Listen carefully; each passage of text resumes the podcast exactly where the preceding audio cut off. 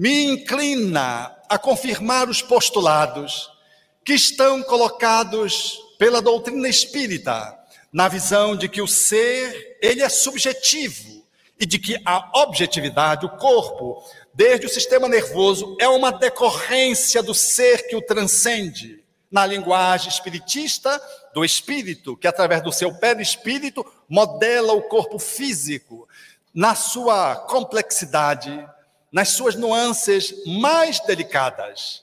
Na minha experiência, que às vezes se dá de forma muito curiosa e muito surpreendente, com a qual eu gostaria de compartilhar algumas delas para poder aqui deixar claro o quanto o paradigma cerebrocêntrico, materialista, ele não consegue explicar algumas nuances que surgem na clínica médica, na psicoterapia, na análise da manifestação do ser humano, nos seus múltiplos conflitos, quando, certa feita, atendendo a uma jovem que me procurou, buscando ajuda para um processo depressivo, a que ela atribuía ter sido a perda da sua mãe, que fazia em torno de seis meses. Essa é uma transmissão ao vivo da Web Rádio Fraternidade. Muito bem, o pessoal que está acompanhando a gente aí pela Web Rádio Fraternidade, a gente deu uma pausa aqui na programação especial de final de ano. Afinal de contas, a gente vai para o Pinga Fogo ao vivo. Essa é uma transmissão ao vivo da Web Rádio Fraternidade.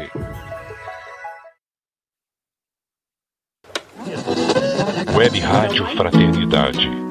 É a Web Rádio Fraternidade, a nossa ferramenta de paz invadindo ruas, campos e cidades, com amizade, amor, muito mais.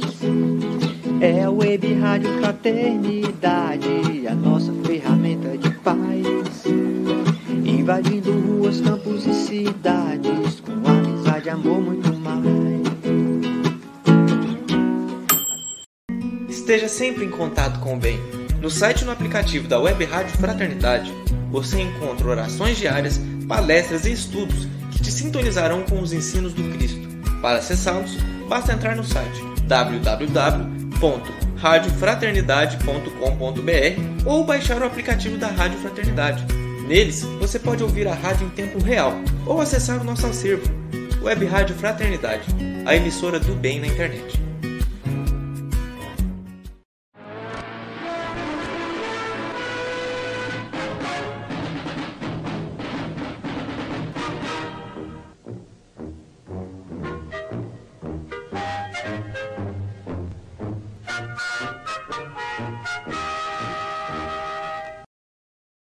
Muito boa noite, ouvintes, internautas espalhados pelo Brasil e pelo mundo. É uma alegria receber você aqui hoje para mais uma edição ao vivo do Pinga Fogo com ele, senhor Jorge Alahá. Muito boa noite. Olá, Rubens. Boa noite para você. Boa noite aos nossos queridos companheiros presentes em mais uma atividade nossa, o nosso Pinga Fogo de número 8. 87. 87. Boa noite para todos os companheiros do Brasil e do mundo, ligados através da Web Rádio Fraternidade, a emissora do bem na internet, ajudando a construir um mundo melhor, e seus diversos parceiros que também transmitem esse nosso momento de reflexão espírita para diversos outros companheiros do Brasil e do mundo. É verdade. A Divina está chegando já já aqui para ajudar a gente a fazer o programa. Mas isso que o Jorge falou é muito bacana. A gente une esforços em fraternidade para propagar essa mensagem consoladora, fazer com que o conteúdo espírita chegue a lugares nunca imaginados por, por nós. Uma vez a gente recebeu uma mensagem aqui, lá no, mais ou menos no começo da Rádio Fraternidade, nosso irmão estava ouvindo a gente, Jorge, na plataforma de petróleo da Petrobras no meio do mar. Eu falei, gente, que, que loucura isso, né? Isso é muito bacana, viu, gente? Muito bacana. Mas olha, hoje, ainda há pouco, estava fazendo uma live com o Gutenberg do Rio de Janeiro e estava falando uma coisa muito interessante, dizendo que a pandemia veio e, e as pessoas do movimento espírita todas se reuniram num propósito. Então, um pode falar, mas não sabe mexer com informática. O outro mexe com informática, mas não tem um canal. O outro tem um canal, mas não tem habilidade para fazer a programação. O outro sabe fazer a programação. Então, nós nos articulamos sem perceber. Nós não nos organizamos assim. Olha, vamos fazer. As coisas foram acontecendo de maneira muito bonita, de maneira muito natural, e a gente foi se juntando, foi se juntando, e nós fizemos uma grande cadeia, uma grande corrente. Muito bonito isso, sabe? Dessa verdadeira fraternidade que a gente pôde produzir durante esse tempo de pandemia. Foi assim um experimento muito bonito da nossa união. Ninguém acertou nada com ninguém. As pessoas dizem, eu posso dar isso, eu posso dar aquilo. E nós criamos essa malha que certamente vai ser difícil de desmontar. Eu acho, você estava falando aí, sabe, que você estava falando isso, Jorge, e me veio na cabeça o seguinte: que se a gente tivesse que sentar para reunir, para planejar, não ia sair do papel. Então, a pandemia obrigou a gente a fazer isso que a gente está vendo aí pelo mundo. Divino, seu boa noite aí para todo mundo. A Divina está pondo o foninho aqui. Boa noite, Jorge. Boa noite, queridos irmãos. É com muita alegria que a gente está aqui novamente nesse pinga-fogo maravilhoso. Jorge. Boa noite, Divina, professora Divina. Que tal, Divina? Deu tudo certo lá na festa? Deu tudo certo. Foi, foi assim, muitas festas, graças a Deus. Consegui encerrar o ano, terminei meus diários, as avaliações, deu tudo certo. Graças a Deus. Que bacana, que maravilha, né? Um abraço para Terezinha. Terezinha está lá na França, é isso? Ah, tá é, em São Michel. É, é, ela colocou aqui, 1h24 da madrugada lá. Isso aqui. Um abraço, Terezinha, que é a nossa voluntária também, que ajuda a gente aqui. Um abraço, viu? Ô, Jorge, mas a gente vai começar o programa hoje, né? Deixa eu falar dos nossos parceiros, falar do, da FEB TV, da Rede Amigo Espírita, da TV7, Web Rádio Amigo Espiritual, Espiritismo.net, Portal da Luz, TV Secal, os nossos amigos da Ediluz, do IDEAC e os nossos companheiros também lá da Casa Espírita Seara de Luz e tantos outros que acabam somando, redistribuindo esse conteúdo. É muito bacana tudo isso, viu, gente? E a gente começa sempre com uma prece. Então, nós vamos elevar o nosso pensamento a Jesus mais uma vez, agradecendo demais a Ele por mais essa oportunidade que Ele concede a nós de estar aqui nessa tarefa. Né? Sabemos o quanto pequenino nós somos, Senhor, mas também a gente está cheio de vontade de servir na tua seara. E é por isso que a gente suplica ao Senhor o amparo para esse trabalho. Que o nosso irmão Jorge, durante essa tarefa que abraçamos, possa ser o teu instrumento. Permita que os nossos amigos espirituais o envolvam, o amparem em cada resposta, em cada comentário que ele for nos trazer acerca da tua mensagem consoladora. Tendo a certeza do teu amparo, da tua proteção, nós vamos iniciar o nosso trabalho na noite de hoje. Que assim seja. Eu hoje tenho uma surpresa muito bacana, viu, Jorge? No momento que a gente for fazer um intervalo aqui, eu vou convidar todo mundo para fazer uma visita comigo que eu fiz semana passada. Eu entrei num lugar que eu já tive lá, mas eu não entrei nesse lugar. Eu vou confessar para você que foi emocionante. Eu entrei no quartinho do Chico Xavier, na casa da prece. Entrei lá, porque eu já tinha chegado divina, eu, já tinha entrado na porta, visitado a casa de memória, mas eu entrei dentro do quartinho, aquele quartinho simples. Eu vou confessar para você, foi muito, mas foi muito emocionante. A energia impregnada lá, olha, indescritível. Mas a gente vai passar o vídeo, tá? Tá fazendo aqui, eu fiz um cortezinho só para a gente trazer aqui e divulgar com vocês. Mas o que, que a gente vai refletir hoje, Jorge? Hoje eu quero falar sobre uma questão muito presente nos nossos corações: o desânimo. Nós estamos vivendo o período em que muitos corações estão esmagados pelo desânimo, pela tristeza, pela sensação do abandono, pela desesperança e por uma angústia que tem tomado o coração de muitas pessoas, a sensação da incerteza. E muitas pessoas estão, de certa maneira, caminhando na direção de algumas experiências nas raias da depressão. Estão sentindo muita solidão. As festas do final do ano, elas fazem em nós um sentimento muito dúbio, porque ao mesmo tempo que nós nos conectamos à história de Jesus, a Jesus, a presença dele, nós, na outra face do nosso eu, sentimos a ausência dos nossos amores. Sentimos a ausência daqueles que partiram e que não estão mais conosco no nosso dia a dia. Aqueles que a Covid levou, aqueles que a droga levou da nossa convivência, aqueles que o desamor fez com que eles se apartassem de nós, aqueles que de alguma maneira se distanciaram das nossas vidas produzindo em nós a sensação da frustração, do fracasso dos nossos sentimentos e das ausências que todos esses corações produzem em nós.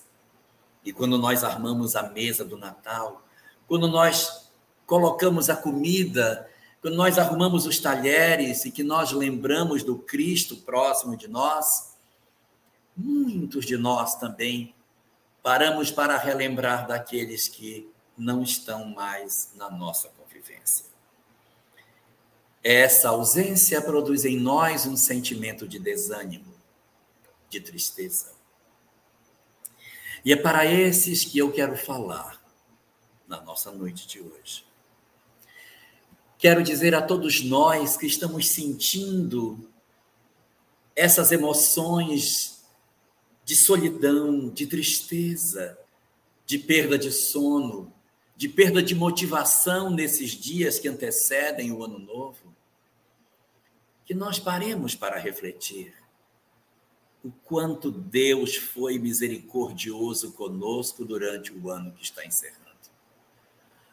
Quantas oportunidades de reflexão espiritual nos foram concedidas no ano que se encerra.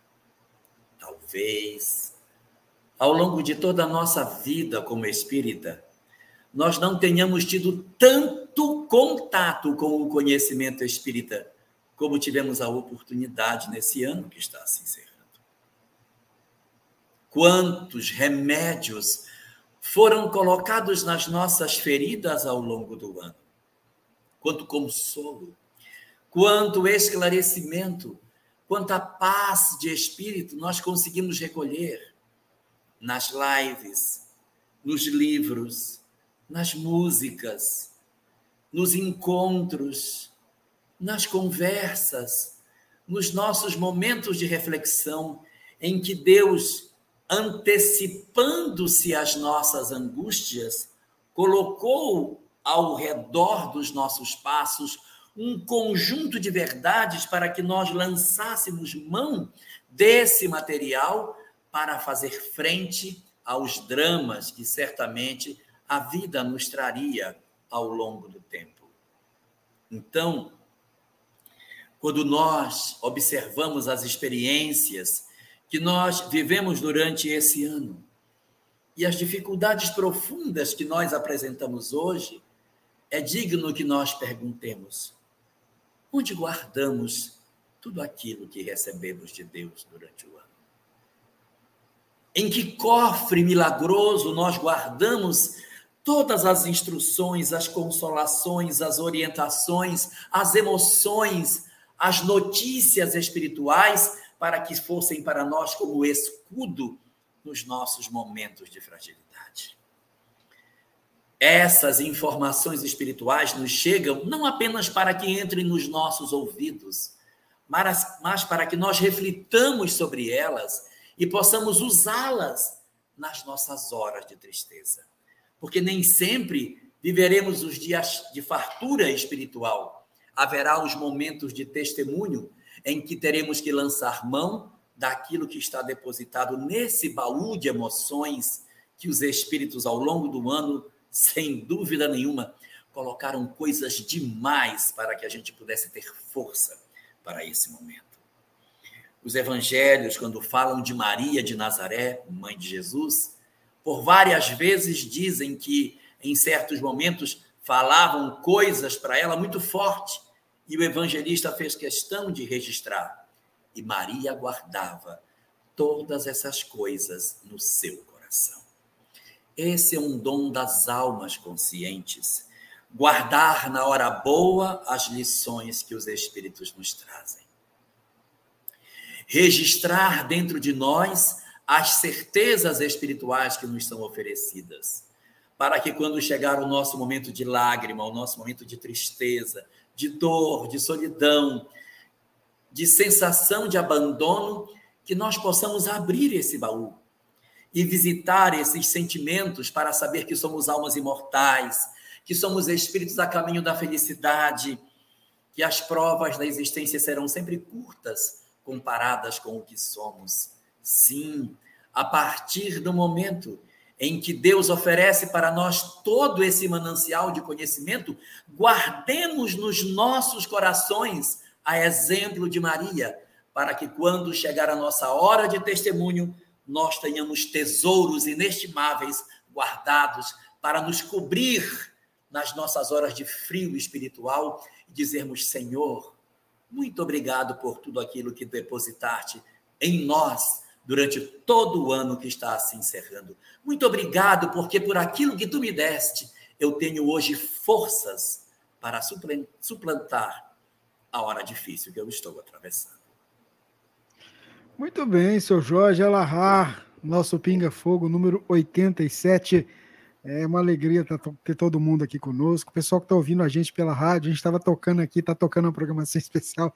A gente tem uma pausa na palestra do Alberto. Depois do Pinga Fogo, a gente volta aqui na Rádio Fraternidade, na sequência dessa programação especial. Vamos lá, Divina separou a primeira pergunta, Divina. Jorge, poderia me esclarecer a visão da doutrina espírita com relação ao que seria melhor para o espírito, a cremação ou a forma tradicional? Para a família, o sofrimento de todo ritual é muito doloroso, mas para o espírito faria alguma diferença? Obrigada, Nelson João Pessoa, Pernambuco. Paraíba. Boa noite, Nelson. Paraíba. João Pessoa, Paraíba. Boa noite, Nelson. Muito obrigado pela sua presença conosco. É, a cremação tem sido uma prática razoavelmente frequente nos últimos tempos. E nós encontramos na Índia essa prática até bastante antiga da cremação dos corpos. Mas aí você indaga o que é melhor para o espírito. O que é melhor para nós é aquilo que a lei natural determina. E o que é que a lei natural determina? O natural processo de desvinculação do espírito do corpo a partir do fenômeno da nossa decomposição, da decomposição dos nossos corpos, facilitando assim o desembaraçar do espírito. O que nós observamos é que, em função da nossa evolução, alguns de nós temos uma dificuldade maior ou menor de nos desembaraçarmos do corpo. A obra de André Luiz está repleta de casos de espíritos ainda ligados ao corpo físico durante o processo da desencarnação e até nos dias, nos, no tempo logo que se segue ao processo é, da morte. Então, quando você desencarna e experimenta uma cremação, é possível, é possível, é possível que o espírito sinta esse fenômeno e isso o incomode. Assim como alguns sentem os vermes corroendo em virtude das suas conexões muito fortes com o corpo físico, existem aqueles que podem sentir também a cremação. Ué, espírito então queima? Não, espírito não queima é tudo de fundo psicológico. Ele está tão ligado que ele vê as labaredas e ele pensa que aquilo está queimando a ele. Então, ele psicologicamente sente como se ele também estivesse experimentando aquilo que o corpo está passando, mas ele já está desligado. É uma questão ainda de vinculação do espírito com o corpo. Na obra O Consolador, de Emmanuel, existe uma questão sobre isso, se eu não me engano, é a questão 150, que fala sobre a cremação, em que ele sugere que dos casos em que ah, se queira fazer isso, que se aguarde um período de pelo menos 72 horas, que seria um tempo, digamos assim, ah, razoável para que boa parte dos espíritos já estivessem desprendidos para o processo da cremação. Mas em tudo por tudo, ah, o fenômeno natural do sepultamento acaba sendo sempre uma opção interessante em virtude da naturalidade com que isso acontece e a maior facilidade que isso confere ao espírito de se desprender e retornar para o mundo espiritual. Muito bem, Jorge, ouvintes, internautas. A Elizabeth mandou um e-mail para a gente é, e queria saber, queria sua ajuda para entender um assunto que está no livro Sexo e Consciência, do Divaldo Franco, que cita um capítulo que ela considerou intrigante, do livro Dimensões da Verdade, de Joana de Ângeles, sobre técnicos em reencarnações comprometidos com objetivos perversos. Embora saiba que está tudo no comando, que Deus está, está no comando de tudo, nunca tinha ouvido sobre isso. Ela gostaria de ouvir a sua fala, sua, sua explicação sobre essa questão, Jorge. É, realmente, quando se fala sobre essa questão da reencarnação promovida por entidades perversas, a gente fica pensando, ué, mas como assim?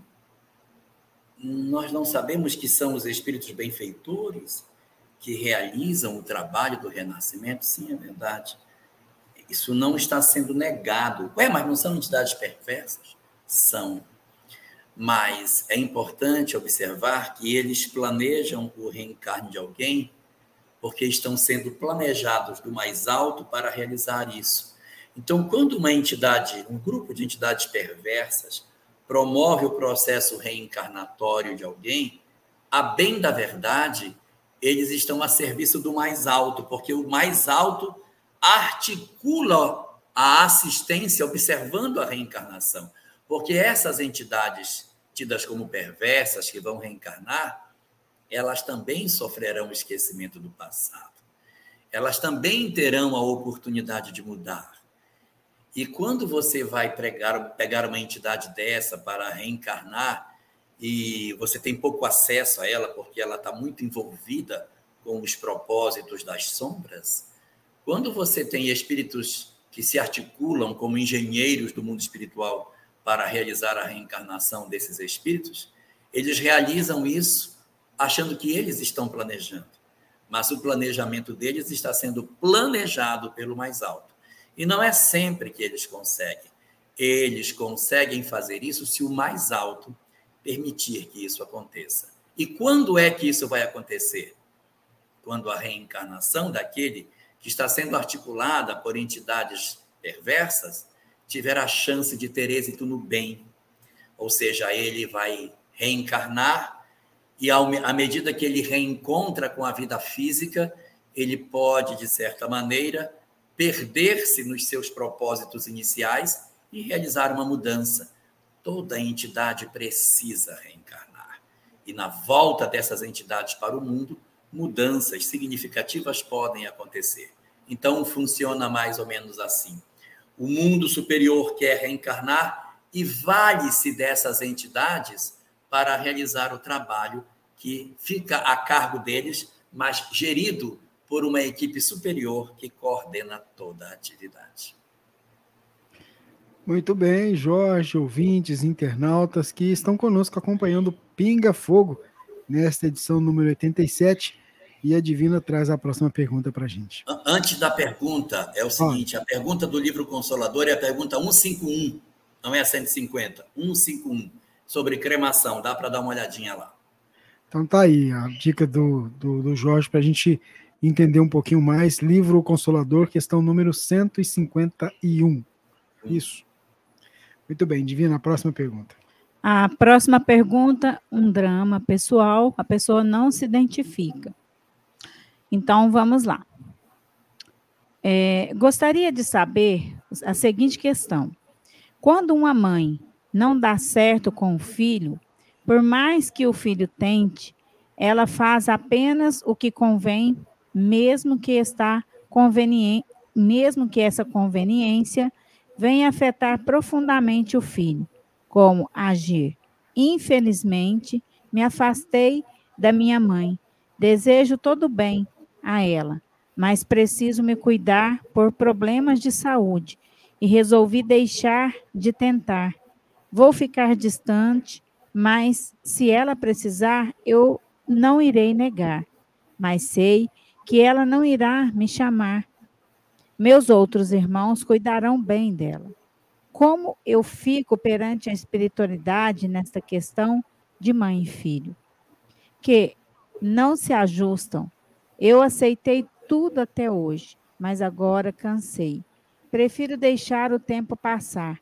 Irei passar por uma cirurgia neurológica por conta de um tumor benigno hipofisário. Vou cuidar de mim agora. Peço orações. O que podem me dizer? Abraços fortes ao queridíssimo Jorge. Estarei junto com vocês no Pinga Fogo. É, ficarei atenta se puder me responder. Desde já agradeço. Muito obrigada por este trabalho de luz que ilumina e fortalece. Gratidão.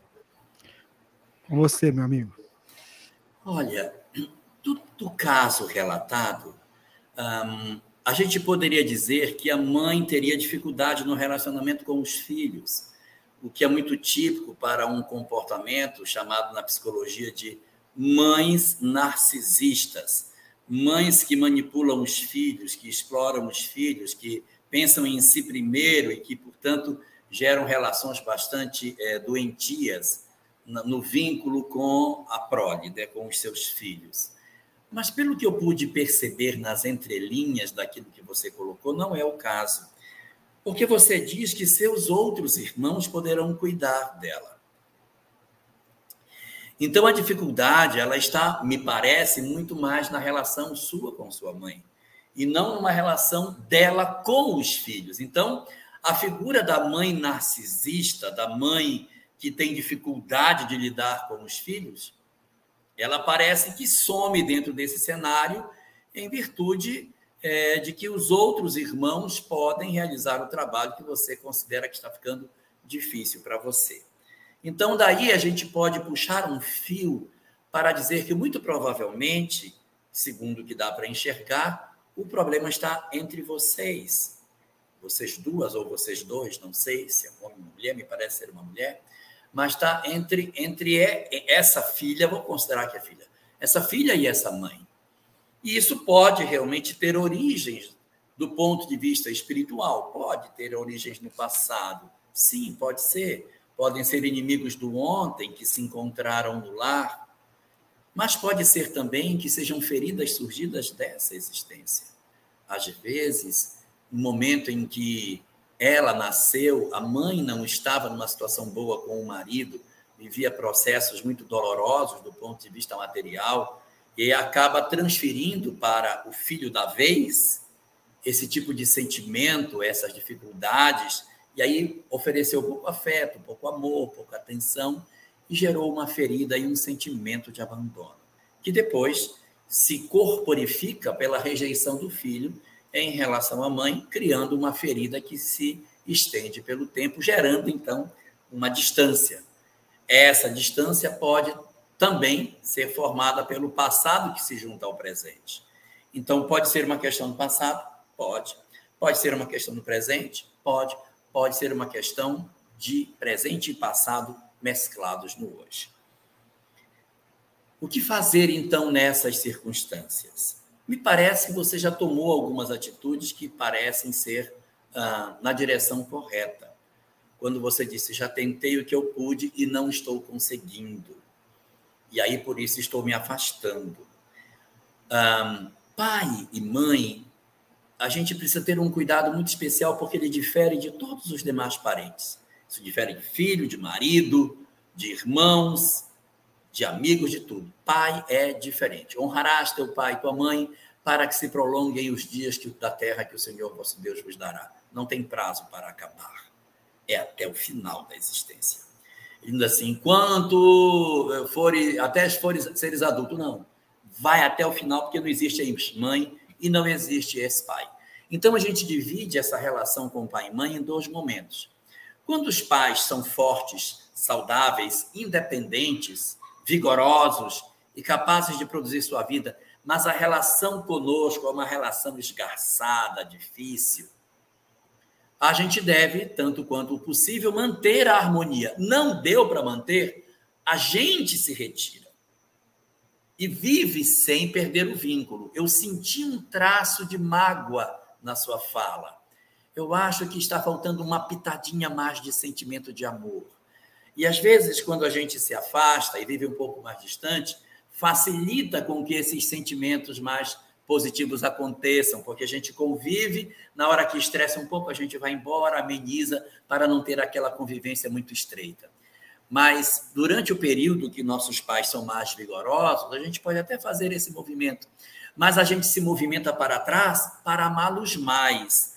Não é para virar as costas, mas é para intensificar o amor. Eu me afasto fisicamente para me aproximar emocionalmente. Então, eu fico mais distante, fico, mas eu aumento a minha proximidade. Eu ligo mais vezes, eu converso mais vezes, eu faço mais coisas, encastelado na minha proteção emocional, porque dentro de casa está muito difícil. Mas é preciso que o afastamento físico seja compensado com uma aproximação espiritual. Não esfrie a relação pelo seu afastamento físico. Aumente, construa uma relação de afeto nesse afastamento. Isso nós fazemos quando os pais são vigorosos, fortes, saudáveis, e a gente pode fazer isso. Mas quando os pais envelhecem, quando os pais se tornam dependentes, quando nossos pais já não possuem mais o vigor físico de antes, e se percebe claramente que eles precisam de cuidados, ainda que eles sejam difíceis, ainda que eles sejam chatos, ainda que eles reclamem de tudo, a gente não se afasta. Meu Deus, como que eu vou fazer? Minha mãe é terrível. Pois é, sabe o que você faz? Ressignifique sua mãe. Olhe para ela como uma criança e passe a curtir o comportamento que ela tem. É um exercício de amor em que a gente começa a dizer assim: Eba, mãe, que hoje a senhora tá boa para reclamar, hein? Já reclamou aí umas cinco vezes. Tá na hora de a senhora fazer um elogio. Vem cá, fulano, mamãe reclamou de ti três vezes. Faça um elogio para seu filho agora, que a senhora está reclamando muito das coisas. Vamos ver se a gente fala um pouco de coisa boa. Então, curtir, dizer assim, mamãe, por que você está teimando tanto? Mamãe, não tem, mamãe, não tem. Então, é saborear isso, é fazer de maneira que isso não seja pesado. Não fique assim, meu Deus, lá vem mamãe reclamar. Crie o espaço psicológico. Mamãe, está reclamando muito hoje, hein? Por quê? O que é está acontecendo? Então, você tirar com humor esse momento, porque eles já estão envelhecidos. Os nossos pais, quando chegam numa certa idade, eles começam, de repente, a ter um comportamento de serem mais é, ranzinzas. E a nossa capacidade é de desenvolver a sabedoria para vê-los diferentes. Se nós não conseguirmos fazer isso, somos nós que precisamos trabalhar a nossa intimidade, não são eles. Não é nosso pai com 70, 80 anos vai dizer, realmente, olha, tem que mudar. Estou reclamando muito. Ele não vai fazer isso. Somos nós, temos que dizer, mamãe, papai, ô pai, ô pai, faz isso não, não brigue não tanto com a mãe, faça isso não. Sua companheira de 60 anos, pai, faça assim não. Ô, meu pai. E vai, dá um abraço, dá um beijo e curte isso.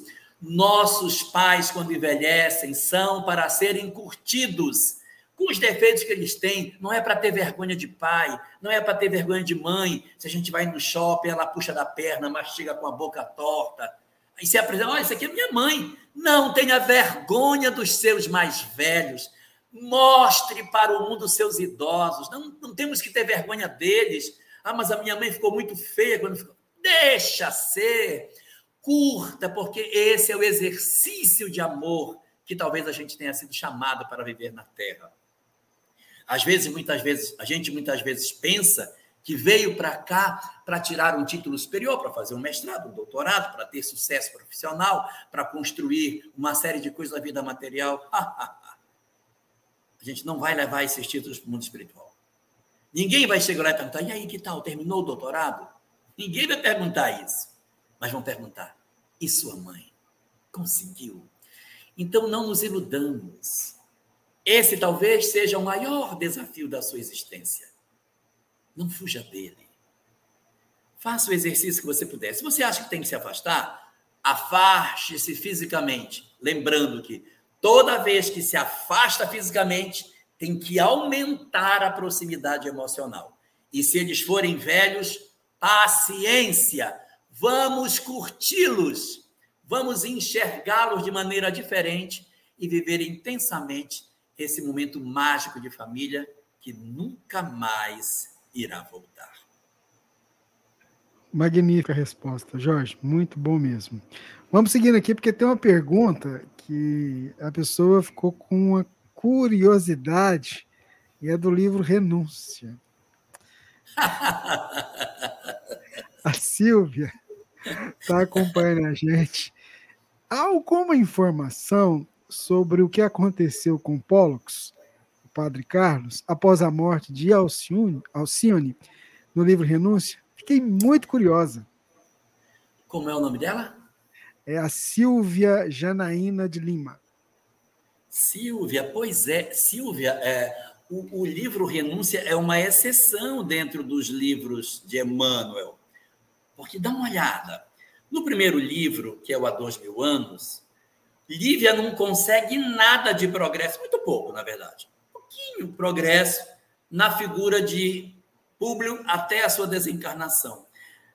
Se o livro terminasse naquele sacrifício de Lívia no, ali, a gente diria, coitada, veio, viveu esse tempo todo, sofreu, e o leão ainda comeu ela, não serviu de nada, perdeu tempo. E não, porque depois da desencarnação dela, que guinada Públio dá, e olha como ele termina, tudo bem que não termina superior, mas já termina bem modificado. Dá uma olhada em Elvídio Lúcius, o quanto ele se transforma, meu Deus, o quanto de investimento, se a obra terminasse na hora em que ela chega no, no seu horto, nós diríamos, Elvídio nem mudou. Se a obra de Paulo e Estevão terminasse ali, na conversão de Paulo na, em Damasco, a gente diria, talvez não tenha mudado, tem ser só um surto da emoção. E na obra Ave Cristo, aonde a figura de Quinto Varro investe na transformação de Tassiano, consegue quase nada. Tassiano solta os cachorros, literalmente, um cachorro, na verdade, em cima das crianças que vão cantar. Não tem a menor misericórdia do cão comendo a criança, a Silvano, de cinco aninhos de idade. Então, se você fosse olhar pela desencarnação de Quinto Val, você diria: perdeu tempo, Cassiano não mudou nada. Mas todos esses personagens, eles mudam após a desencarnação do seu benfeitor encarnado. Certamente com Carlos não deve ter sido diferente. Você já imaginou o golpe e a solidão espiritual ao saber que a mulher que ele tanto amava esteve nas suas mãos e ele foi o causador da sua desencarnação? Isso deve ter produzido, sim, ondas muito profundas dentro dele. E ele não era uma entidade perversa. Ele, na verdade, se perdeu por paixão. A paixão falou mais alto que o amor. E muito provavelmente ele deve ter algumas alterações nesse sentido. Então, dentro dessa ótica, é possível sim que ele tenha mudado.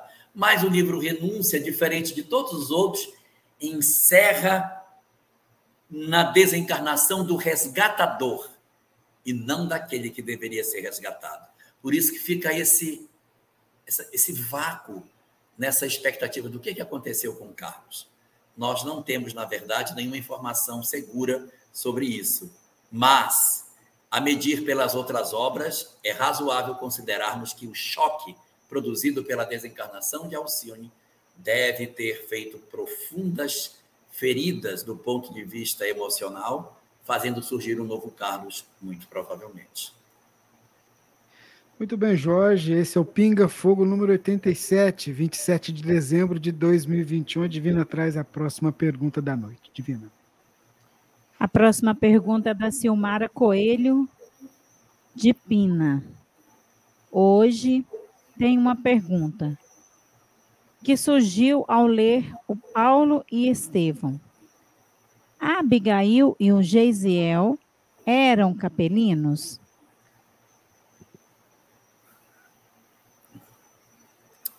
Olha só. Um, os espíritos capelinos, eles eram entidades que vieram para cá em função de suas quedas emocionais. Eram espíritos profundamente fragilizados, marcados pelo egoísmo, pelo orgulho, pela intolerância, pela violência, pela ambição, pela crueldade, razão pela qual não conseguiram permanecer nos seus orbes de origem porque é, eles não tinham a condição mínima para ficar lá. Então, como os corações eram endurecidos, esses espíritos foram trazidos misericordiosamente, muito carinhosamente, trazidos como um pássaro que você tira do ninho, trazidos para aqui na Terra para que eles retomassem o seu processo evolutivo. Mas eram almas endurecidas. A figura de Estevão, ou melhor, de Gesiel e de Abigail, não se encaixam no perfil típico dos espíritos capelinos. Mas importa considerar que nessa migração dessas entidades que vieram dessas regiões que poderiam ter crescido espiritualmente, junto com essas entidades tão endurecidas, alguns espíritos luminosos acompanharam seus amores através do tempo oferecendo-se em sacrifício para reencarnarem na Terra, não porque precisassem das experiências terrenas, mas para que o seu amor resgatasse seus amados que estavam distantes. Então, eles, como Alcione, está lá, mas sai de lá e vem ter uma encarnação aqui para dar uma chacoalhada no indivíduo para que ele diga: gente, acordei. E aí, eles depois levam de volta o companheiro para o mundo de origem. Então, ah, é possível, sim, que Estevão e Gesiel não sejam espíritos naturais do planeta Terra em função da intensidade de amor que eles apresentavam e a lucidez espiritual antes mesmo do encontro com a mensagem de Jesus. Antes mesmo. E aí, nesse caso, faço um parêntese, a grande heroína aí é a mãe de, de Gesiel e a mãe de Abigail, que não possui nome na obra e que foi a grande construtora desse pensamento espiritualizado dos filhos, diferente do pai que pensava muito distintamente. Então, é, eles, muito provavelmente, não constituem parte dos espíritos que vieram migrando, que vieram naturalmente da pré-história, entraram na história pela lucidez espiritual que eles apresentavam mas eu não sei se dá para a gente chamá-los assim de capelinos, porque a gente pode estar apontando espíritos migrados por endurecimento do coração, que não parece ser o perfil deles. Poderemos dizer que eles eram espíritos extremamente evoluídos, que poderiam até ser de outros orbes, que vieram para cá para resgatar seus amados da retaguarda, ou auxiliares diretos de Jesus, vinculados ao planeta desde o princípio, e que estavam aqui formando o corpo dos auxiliares do mestre para a concepção de seus ideais de amor. Então, aí eu apontaria duas hipóteses.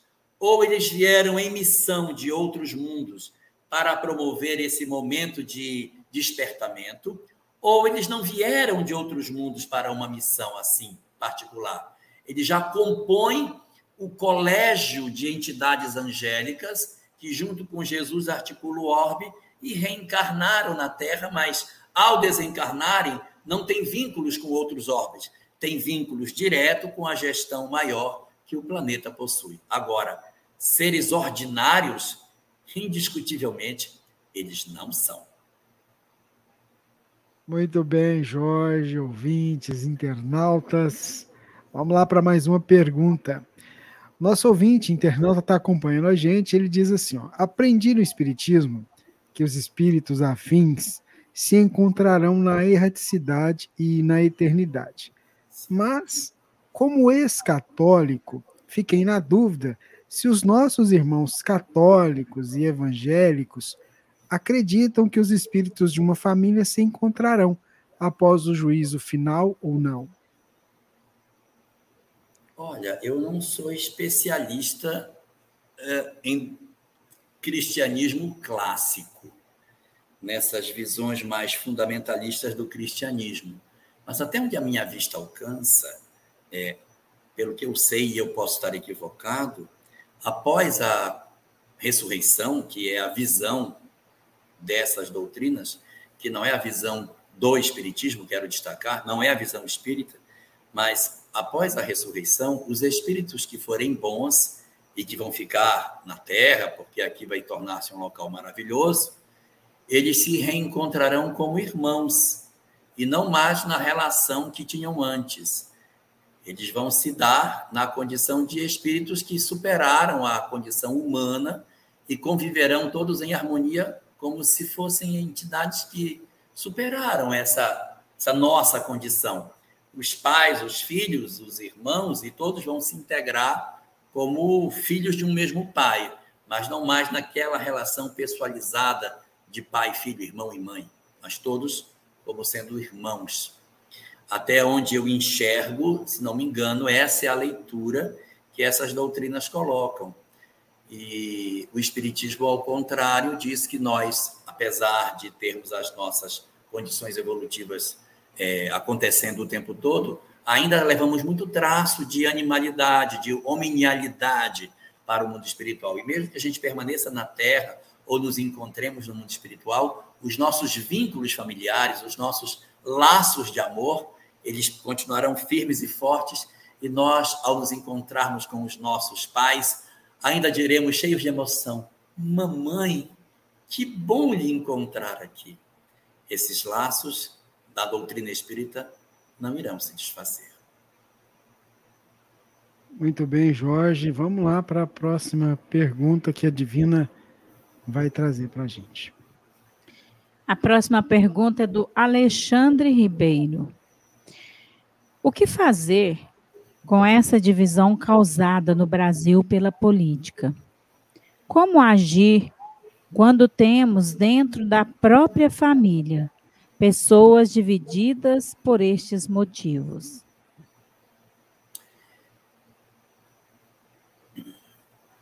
Não é razoável para nós utilizarmos dos instrumentos que são tão comuns na política humana para construir uma pseudo-paz entre as criaturas. O que, de repente, muitas vezes decorre de tudo isso é porque a divisão que a gente está vivendo hoje, ela advém de um ponto. Os dois flancos querem ter absoluta certeza, absoluta verdade. Eu estou absolutamente certo, então o outro está absolutamente errado, e vice-versa. Então, essa visão polarizada de que eu sou o detentor de toda a verdade e o outro lado considera a mesma coisa, mostra que existe exagero de ambas as partes. Então, o que a gente pode fazer quando, como você está perguntando, é não inflamar as coisas. É não inflamar. A gente não deve, nas discussões, destacar o que a gente discorda do outro. Disse, não, não, não concordo com isso aí, porque quando você diz não concordo, você evoca do outro a sensação de que você está negando tudo que ele diz. Então, existe uma estratégia. A gente ouve e quando a pessoa fala algo que a gente não concorda, a gente silencia para evitar inflamações. E quando a pessoa fala algo que vai ter, evidentemente, o pensamento dela tem coisa boa e tem coisa ruim, quando ele fala coisas positivas, muito interessante esse ponto. E aí você avança exatamente naquilo que é concorde, aquilo que existe concordância com o equilíbrio, ao invés de ficar dizendo, olha, essa visão aí tua tá muito errada. Você só pode ser louco, porque se você faz isso, você está, na verdade, eh, estimulando o processo de acirramento das relações.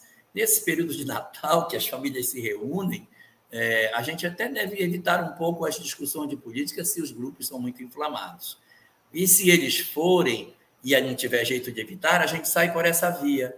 A gente fala pouco, ouve muito e sempre que entra, entra concordando com o ponto de vista de alguém, mostrando que existe um local de equilíbrio para as nossas emoções, sem contestar.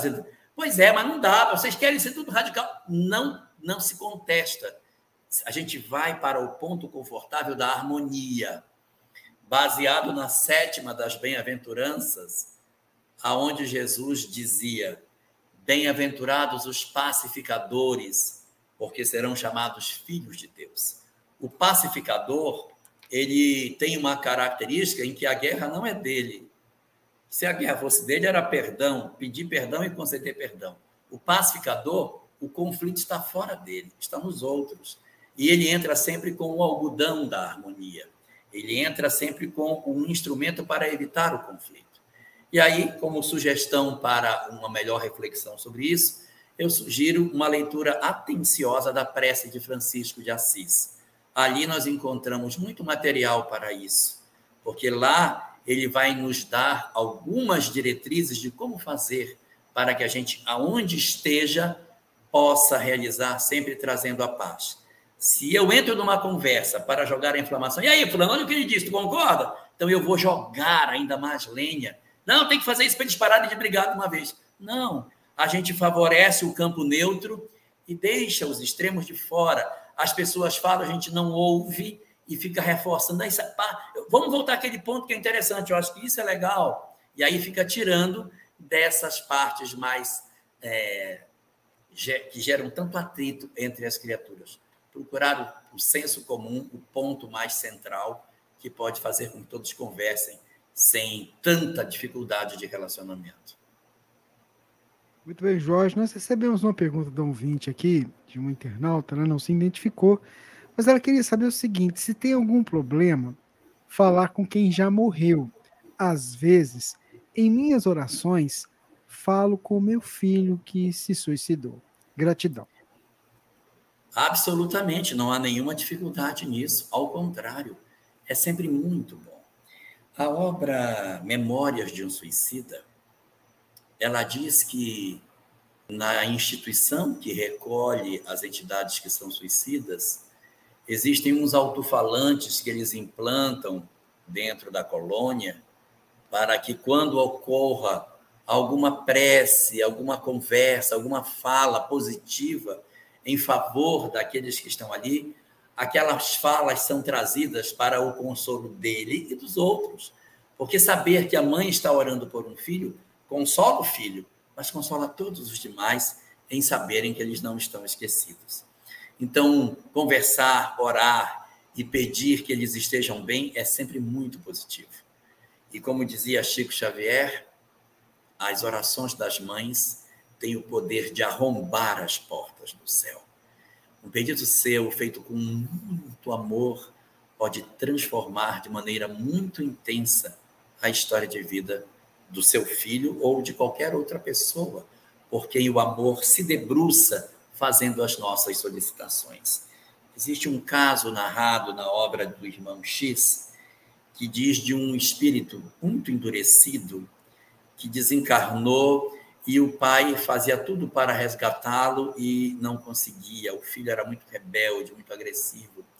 E o pai tentou levá-lo para uma região superior para que ele ali fosse assistido, mas os mentores disseram: olha, aquele não pode ficar, ele é muito difícil, ele não tem condições de ficar aqui.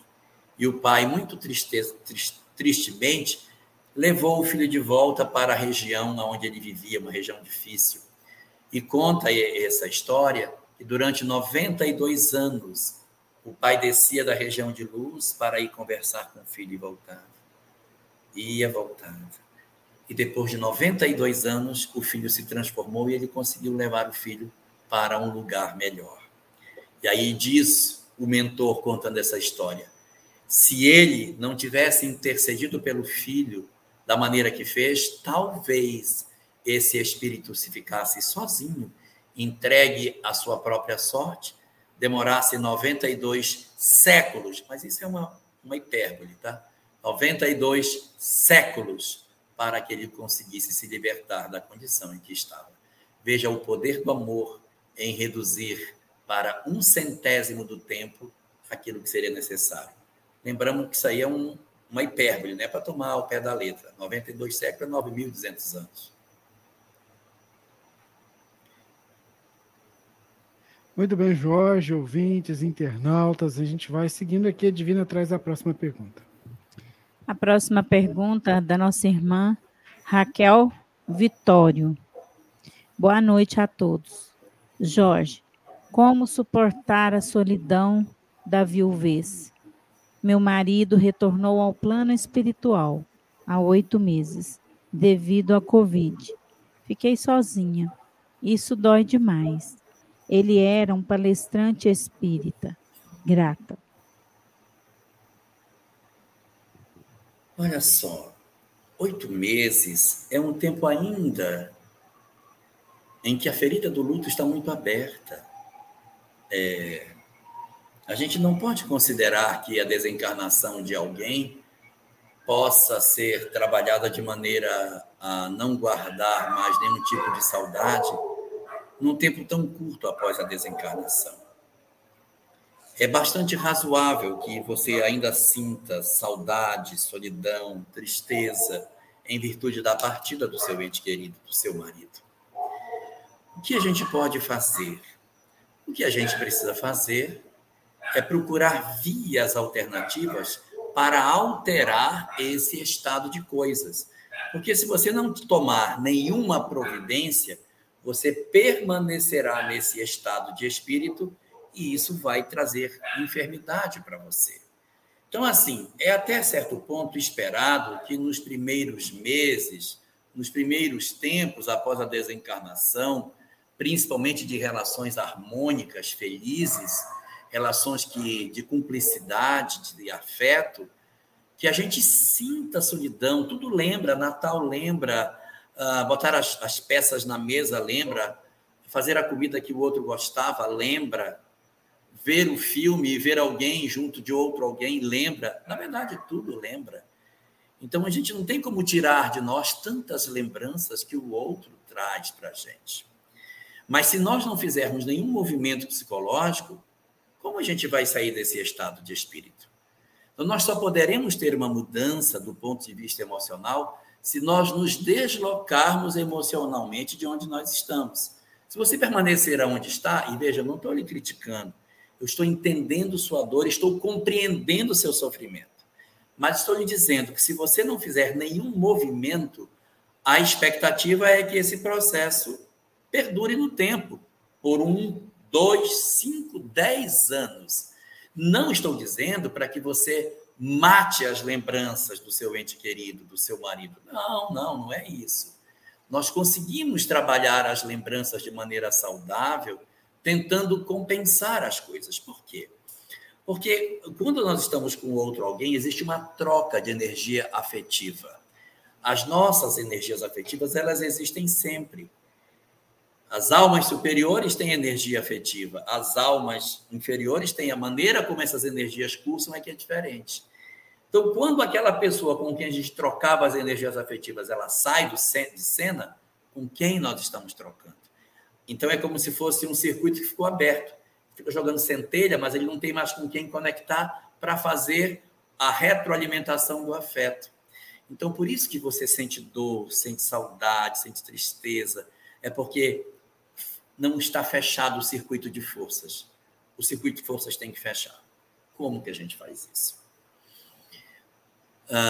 A possibilidade de um outro companheiro existe, mas eu nem vou tratar essa, que de repente você vai dizer, não, não quero isso, então vamos pular essa.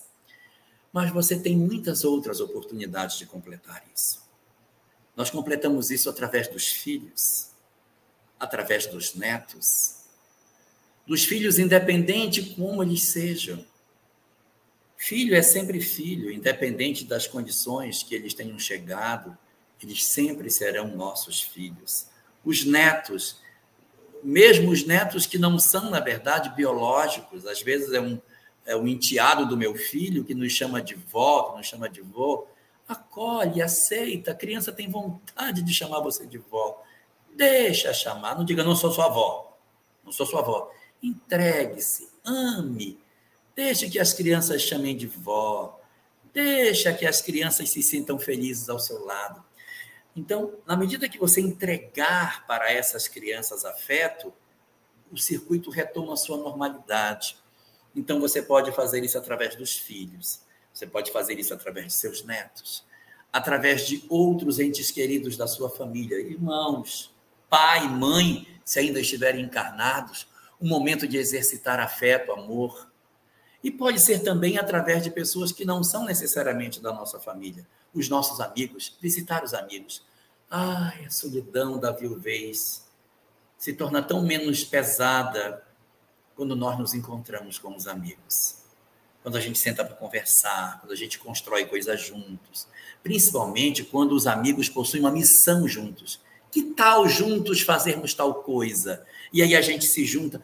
Porque a gente podia fazer um trabalho de preparar uh, enxoval. Vamos, vamos bordar Vamos fazer tricô, vamos fazer crochê, vamos fazer algo. Ah, eu tenho uma ideia de fazer. Vamos fazer. Coloque em prática os sentimentos do amor.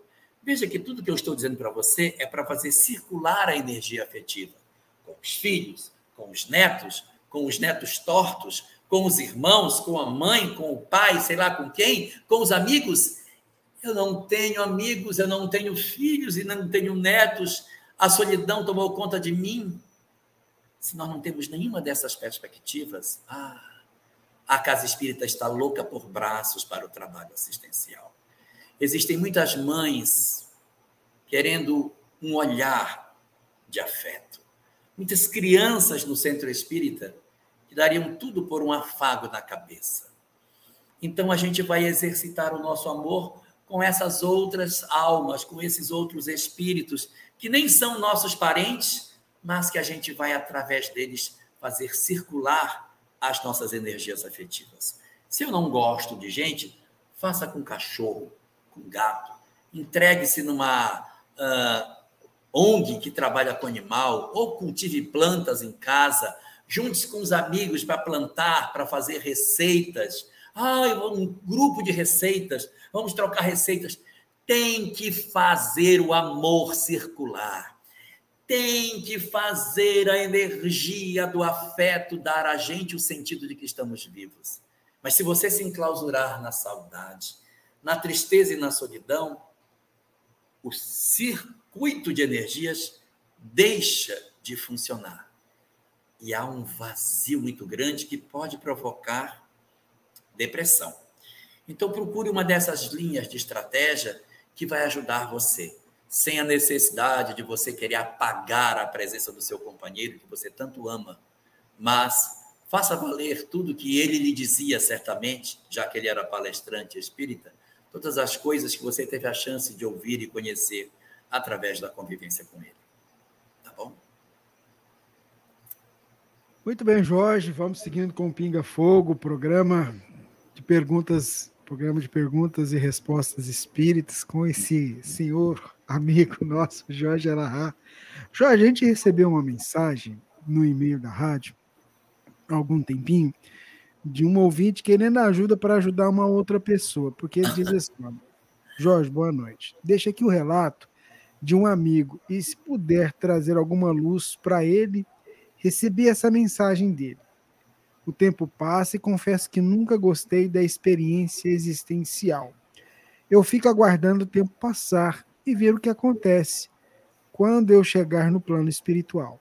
Sinto muita solidão. Eu só gosto da experiência com as minhas filhas pequenas. Vamos ver onde me levam. Elas são o meu motor, o que me mantém. Obrigado. Então, o nosso ouvinte escreveu um e-mail pedindo a sua ajuda porque ele recebeu essa mensagem desse amigo dele. Que lindo, não é? A gente ter esse sentimento de amor pelos nossos filhos. Talvez elas sejam a grande âncora dessa alma solitária. Deus a nosso favor quando a gente reencarna e sabe que somos almas que trazemos o coração muito ferido, como se fôssemos um pássaro caído do ninho antes do tempo, antes que as plumas pudessem se tornar plenas e pudéssemos alçar voo, quando Deus sabe que a gente vai ter esse sentimento de sermos frágeis, Ele coloca em redor de nós âncoras para nos prender na terra. Suas filhas, de repente, podem ser as suas grandes âncoras, as grandes motivações e os grandes elementos para provar que você é capaz de amar. Muitos de nós, muitas vezes, dizemos assim: eu não sou capaz de amar, eu não sinto amor por ninguém. Isso muitas vezes acontece porque nós somos tão mutilados afetivamente que temos medo de amar, medo de nos entregar, medo de ter alguém a quem a gente possa um, destinar o nosso afeto e esse alguém amanhã sumir e nos deixar sozinhos. E os filhos, eles trazem essa serenidade, porque os filhos não vão embora. Às vezes, um cônjuge pode até ir embora, mas os filhos, eles vão crescer em redor de nós, por isso que a gente consegue se entregar de maneira mais efetiva, porque eles vão ser dali mesmo, eles são meus filhos. Eles estarão comigo. Então a gente se derrama de afeto e consegue descobrir muita coisa através disso. Então eu sugiro a você que a partir dessa percepção do quanto você tem de capacidade de amar, você exercite isso em outras direções também. Porque é a partir do exercício do amor que o prazer de viver nos advém. Ah, antigamente as pessoas falavam isso, mas elas não sabiam dizer ao certo de maneira mais técnica essa questão. Hoje nós já temos um instrumento que nos ajuda a ter uma, uma definição mais clara sobre todas essas questões, porque os cientistas agora descobriram uma determinada substância chamada ocitocina, o hormônio do amor. É uma substância que o nosso cérebro produz quando ama. E essa substância, ela traz um envolvimento tão intenso na criatura que abre as comportas da mediunidade e nos faz sentir os espíritos que nos amam. Então, ela robustece a fé, ela engrandece o espírito. Portanto, eu sugiro a você que, por essa via que você achou, que é o amor às suas filhas pequenas, que você aproveite essa pequenina fresta de luz que você percebe e faça o exercício do amor, não só a elas. Não estou propondo abandoná-las, mas exercitar junto com elas, cuidar de outras crianças também. Exerça o seu papel de paternidade com outras crianças que, de repente, não têm a oportunidade de ter um pai. Pense o quanto sofre nesse momento uma criança que não tem um lar para se abrigar, que não tem uma família equilibrada para lhe agasalhar. E aí você, junto com suas filhas, junto com suas filhas, junto com elas, faça o que você puder. Não precisa ser grandes coisas, não precisa fazer um trabalho para 500 famílias, 50 famílias, 10 famílias. Faça para uma, para duas. Leve as crianças com você, para que você comece a mostrar para elas o sentimento de fraternidade que vai além do sangue. Sinta-se feliz ao entregar-se para outras coisas e naturalmente você vai perceber o, um processo indescritível de prazer de viver pelos, pela sensação de se saber útil, de se saber o quanto se é importante para a vida de outras pessoas. Isso faz um bem para a alma maravilhoso.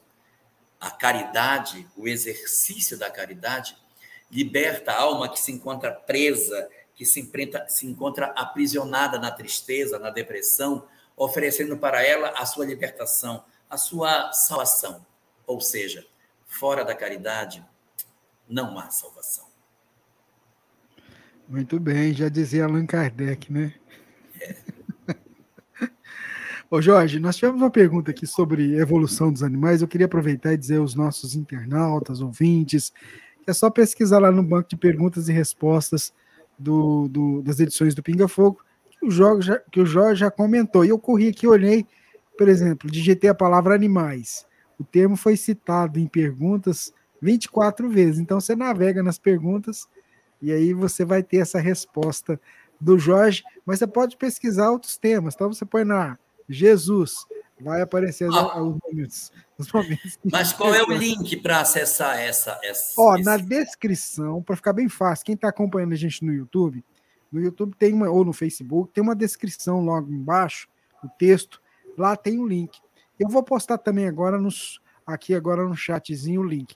Mas a Divina faz a próxima pergunta para a gente, enquanto eu posto o link. A próxima pergunta. Gostaria de tirar umas dúvidas com você, Jorge. Cometi muitos erros nesta existência, mas o que mais me aflige são os abortos que fiz.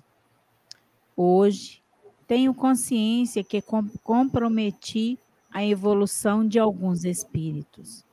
Tenho um filho, e esse, apesar de muito desejado e nos amar, temos enfrentado problemas com seu comportamento. É agressivo no âmbito familiar, tem crises, mesmo medicado, quando, quando é frustrado faz acompanhamento psicológico e psiquiátrico. Tenho pedido muito perdão a esses espíritos. Será que eles podem estar influenciando o comportamento do meu filho? Ele tem 10 anos. Poderia me aconselhar como diminuir, resgatar os erros que cometi e ajudar os meus filhos? meus filhos, não é só um. Pois é, deve ser o filho, é, deve ser os filhos que já, já se foram, né? Os abortados. Os abortados. Ok. A primeira coisa para a gente observar nessa questão da interrupção da gestação é que as mulheres, quando realizam esse ato, elas têm uma visão de mundo, uma leitura de vida diferente da que elas vão ter quando adultas. Então, as pessoas, quando são adolescentes, elas, em virtude da própria pressão que a família fazia, que a sociedade fazia e faz, o medo de perder o companheiro, tantas circunstâncias. Às vezes a gente era muito jovem e tinha medo de enfrentar uma sociedade como mãe solteira. Então, tinha uma série de, de conflitos. E, em virtude desses conflitos, a gente tomou algumas atitudes equivocadas. Sim, é um equívoco, sim. É uma, é uma situação indesejada, sim. Não há o que discutir sobre isso. Mas o que é importante dizer é que você, hoje, não está no mesmo lugar aonde você praticou os seus atos no passado. Quando uma pessoa, durante a adolescência, pratica determinados atos como esse, e depois, na vida adulta, diz: fiz, faria de novo, não sinto remorso, Faço novamente, aconselho que façam. Bom, aí é diferente. Esse indivíduo, essa mulher, ela está na mesma posição, está no mesmo lugar que ela estava no passado, ou seja, ela é a mesma pessoa. No seu caso, não. No seu caso, você caminhou. Você não está mais no mesmo lugar que você estava no ontem.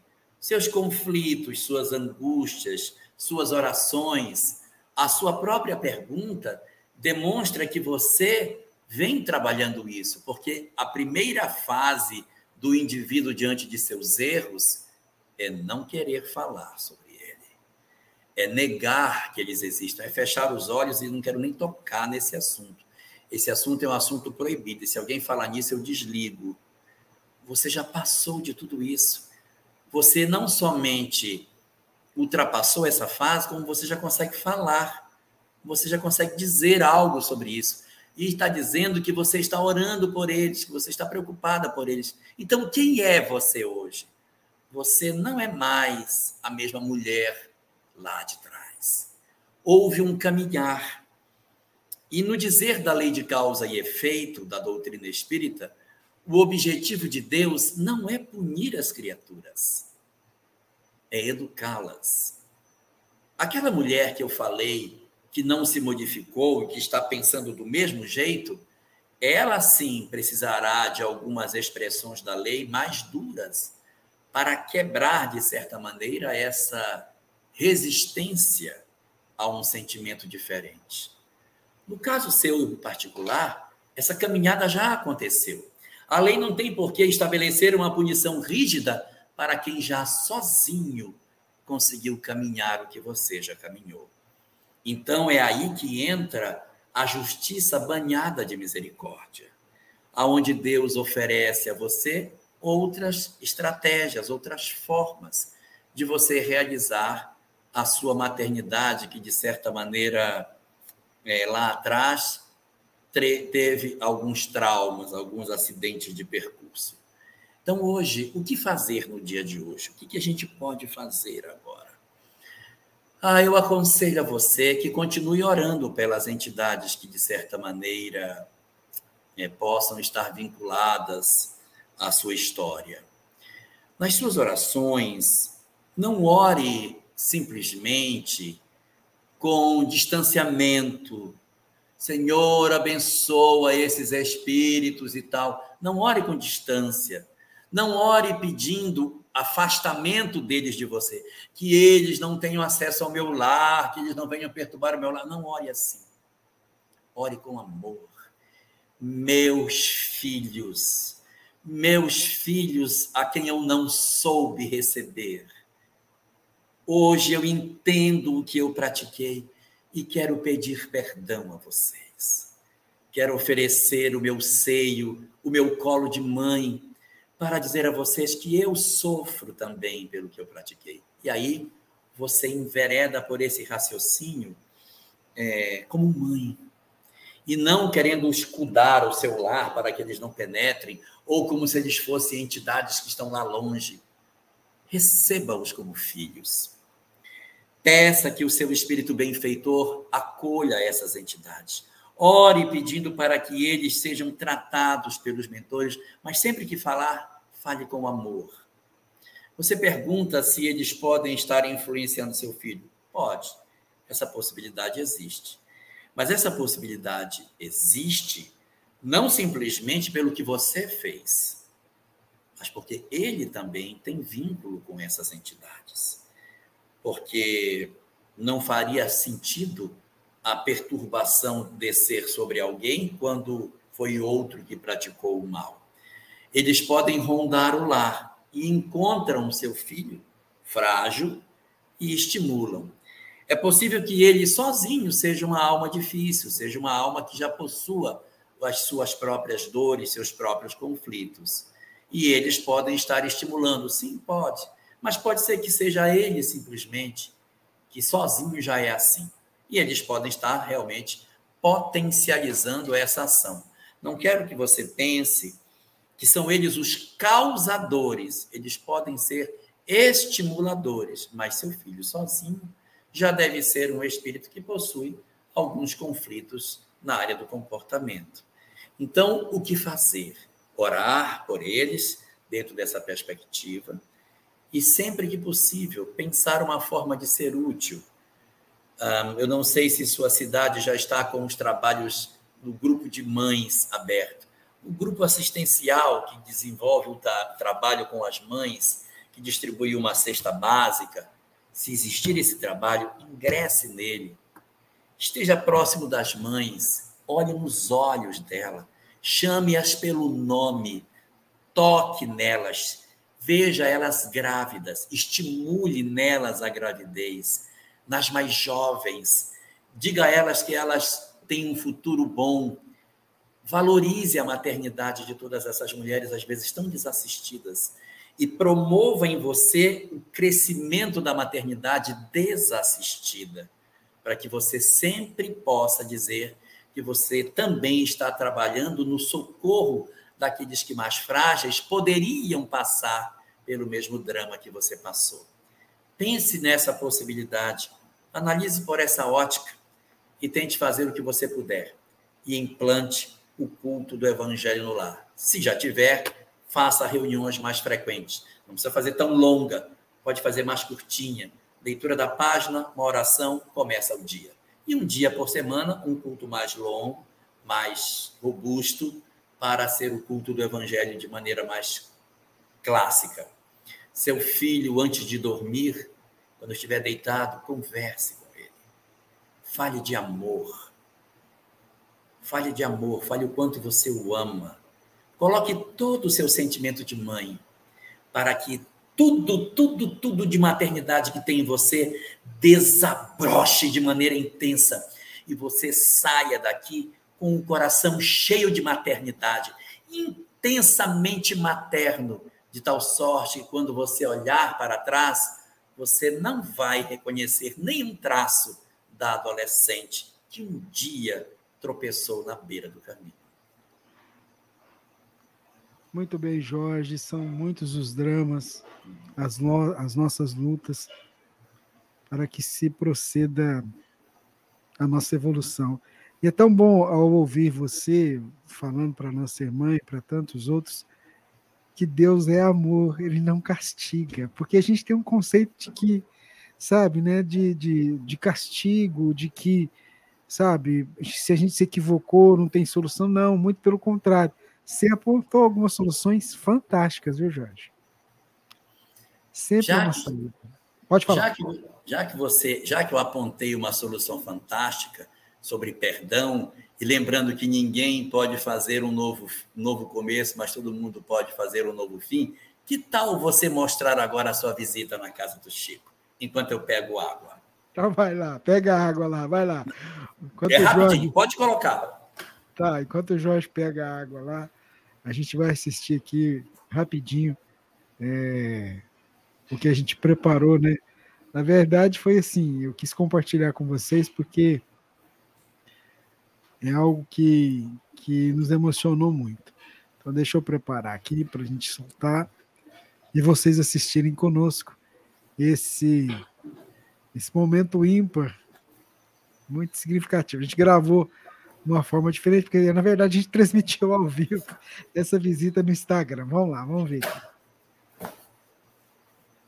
Vamos soltar, cadê agora aqui? Vamos lá. Não é? Olha que bacana. Olha aí. Quem já teve a oportunidade de visitar sabe o quanto que isso é, legal. O que é isso aí? O, o que é isso? É a sala? Você conseguiu autorização? Olha que legal. Tá Esse é o quarto do Chico, onde ele. Aí, Fábio Castro. A gente está ao vivo também. Você está ao vivo? Também, é.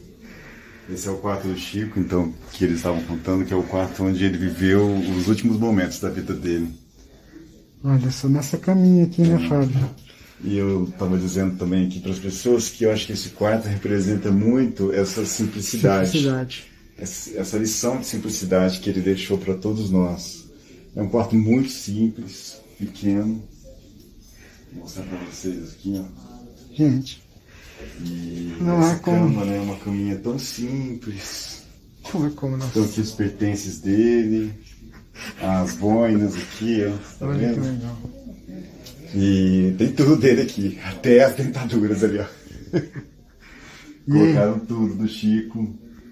E as energias que e ainda. a energia que a gente sente aqui, né? Gente, o que, que é isso?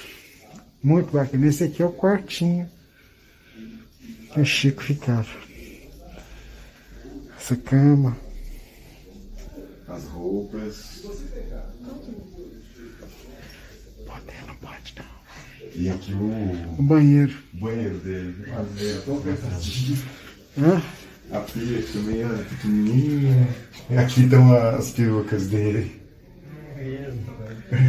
Que ele usava e estavam contando que essas perucas ele não usava por conta da vaidade dele. Ele usava para se aquecer.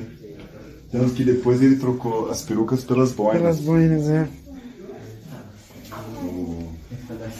Eu vou. Você quer falar, mostrar o Eurípides ali pessoal? Tem não. Tá, tá ótimo. Que coisa mais linda, viu, gente? Um abraço para todo mundo. Obrigado. É, a gente. A gente até tinha, teve lá, né, Divino? A gente até já tinha ido lá, mas a gente não tinha entrado na sala, no quartinho. E lá, o Jorge, é imaginar, aquela casa foi a casa que o Chico viveu, que se transformou num museu, né, de, num, num, num local de memórias. Então, assim, é, a gente vai vendo é, quanta coisa. E esse ser iluminado vivendo naquele quartinho, o, o, o Jorge. Você sabe? sabe uma, uma vez eu vi a planta do apartamento de Allan Kardec, você já viu? Não, não vi. Ah, você precisa ver. É um apartamento de um quarto, e tem sala, aí tem um quarto, cozinha, banheiro. É um apartamento pequeno, ele morava de maneira muito modesta. Eu já vi essa planta. É impressionante. Um é, como fosse um... Quando eu vi, eu digo, meu Deus, ele morava aqui dentro. Assim, a gente imagina um cara incrível, um escritor. Não, uma vida extremamente modesta. Não era, um, não era nem uma casa de dois quartos, ela tinha um quarto. Tá parecendo a Web Rádio Fraternidade, viu? É bem pequenininha. Já teve aqui. Deve ser aqui, dois dois por dois. O Jorge esteve aqui, onde a gente está aqui, ó. Você lembra disso? Tem a foto aqui guardada. Mas assim, foi muito bacana. E eu queria. A gente foi no dia 23, quarta-feira passada. A gente esteve lá. Inclusive, meu irmão, meu irmão estava lá. Os... A Divina não pôde ir. Mas aí eu levei os meninos. não podia, porque eu estava vendo a questão da profissional, né? profissional da escola. É, aí surgiu a oportunidade de vamos, falei, vamos. Mas foi muito bacana, fica o convite. Eu acho assim, a gente precisa ser simples nas coisas, não precisa de muito para fazer o bem. E. Olha lá, o Jorge está falando onde ele mora, o quarto é de 30 metros quadrados. Porque a gente pode fazer muito bem com o esforço. Vamos, vamos seguindo aqui, né? A gente já fez o intervalo. Eu faço a pergunta, você. Era eu, né? Agora deixa eu pegar a pergunta aqui. Vamos lá. A nossa irmã está nos ouvindo a resposta que você acabou de dar. Ela está agradecendo aqui, viu? Aqui, oh. Tá agradecendo aqui, ó. Agradecendo muito. Diz ela que a gente até aqui ah, não poderia deixar de terminar o ano sem agradecer a todos vocês. A espiritualidade falou conosco através de vocês. Obrigado pelas palavras de conforto, de direção e esclarecimento durante todo o ano. Ele é um ouvinte que acompanha a gente sempre, viu, Jorge? Que bacana. Vamos lá. A nossa internauta queria saber o seguinte: qual que é o maior milagre que Jesus fez? E aí ela aponta duas situações para que você possa, possa trabalhar. O Sermão da Montanha, quando falou para 5 mil pessoas, e elas o ouviram e entenderam tudo que ele falou, no meio dos burburinhos, vento, as condições do tempo, ou o milagre dos pães e peixes para alimentar as cinco mil pessoas que se encontravam nos montes para ouvir. Ah, pois é. Nós temos duas interpretações para esse maior milagre. Na interpretação de Vinícius, acho que é no livro Nas Pegadas do Mestre, mas não tenho certeza, posso verificar depois ele diz que a ressurreição de Lázaro foi um fenômeno maravilhoso, em que pese ter sido mostrado apenas por um evangelista, só João conta isso aí, foi uma coisa maravilhosa pela, pela grandeza do que aquilo representava, uma vez que Lázaro, no dizer de Marta, ninguém sabe se era isso mesmo, já estaria há quatro dias no sepulcro. E aí ele, então, do lado de fora, diz: Lázaro, sai para fora. E Lázaro então se desenfaixa, vem saindo todo enfaixado e as pessoas o desenfaixam na porta do sepulcro. Vinícius diz que esse momento é um momento extraordinário, que ele foi grande demais quando ele ressuscitou Lázaro. Mas ele diz que a ressurreição de Lázaro, em que pese ser uma ressurreição extraordinária, não é a mais significativa. Jesus teria feito, ao longo da sua existência, cinco ressurreições: a, a ressurreição do filho da viúva de Naim, a ressurreição da, da filha de Jairo, a ressurreição de Lázaro e outras duas, a própria ressurreição, quando ele reaparece, e a quinta delas, que, segundo Vinícius, é o maior de todos os seus milagres a ressurreição de Maria de Magdala. Porque a ressurreição de Lázaro, por mais grandiosa que ela possa ser, Lázaro depois voltou ao sepulcro. Lázaro reencontrou a morte. Lázaro teve o seu corpo novamente tomado pela morte e se decompôs. Mas e Madalena? Quando foi que a alma de Madalena voltou a tocar a, a escuridão novamente? Segundo Vinícius, a ressurreição de Maria de Magdala é o maior de todos os fenômenos produzidos por Jesus em termos de fatos extraordinários. E aí, portanto, na visão de Vinícius, esse seria o maior de todos o dom de poder libertar as almas da escuridão para que elas sigam por toda a eternidade libertas das suas imperfeições. Kardec, no livro A Gênese, dá uma outra interpretação. E diz que o maior milagre de Jesus foi ter nascido num local tão pequeno, tão inexpressivo, na pior das, das dioceses do Império Romano, na pior das regiões da pior diocese, que era a Galileia, dentro da Palestina, cercado de homens mais simples do que ele, sem recursos materiais, sem cátedra, sem exércitos, sem nenhuma ferramenta material, sem nada, nada, nada, nada que pudesse apontar para o êxito de sua mensagem, ele conseguiu transformar a história da humanidade. Seu pensamento venceu toda a força do paganismo, se impôs de maneira serena e doce sobre todas as doutrinas que tentaram apagar.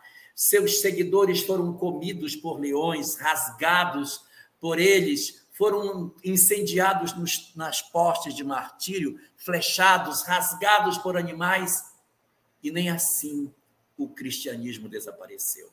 Sua mensagem se espalhou pela terra como se o sangue dos mártires fosse semente, multiplicando cada vez mais a extensão territorial daquilo que o cristianismo falava.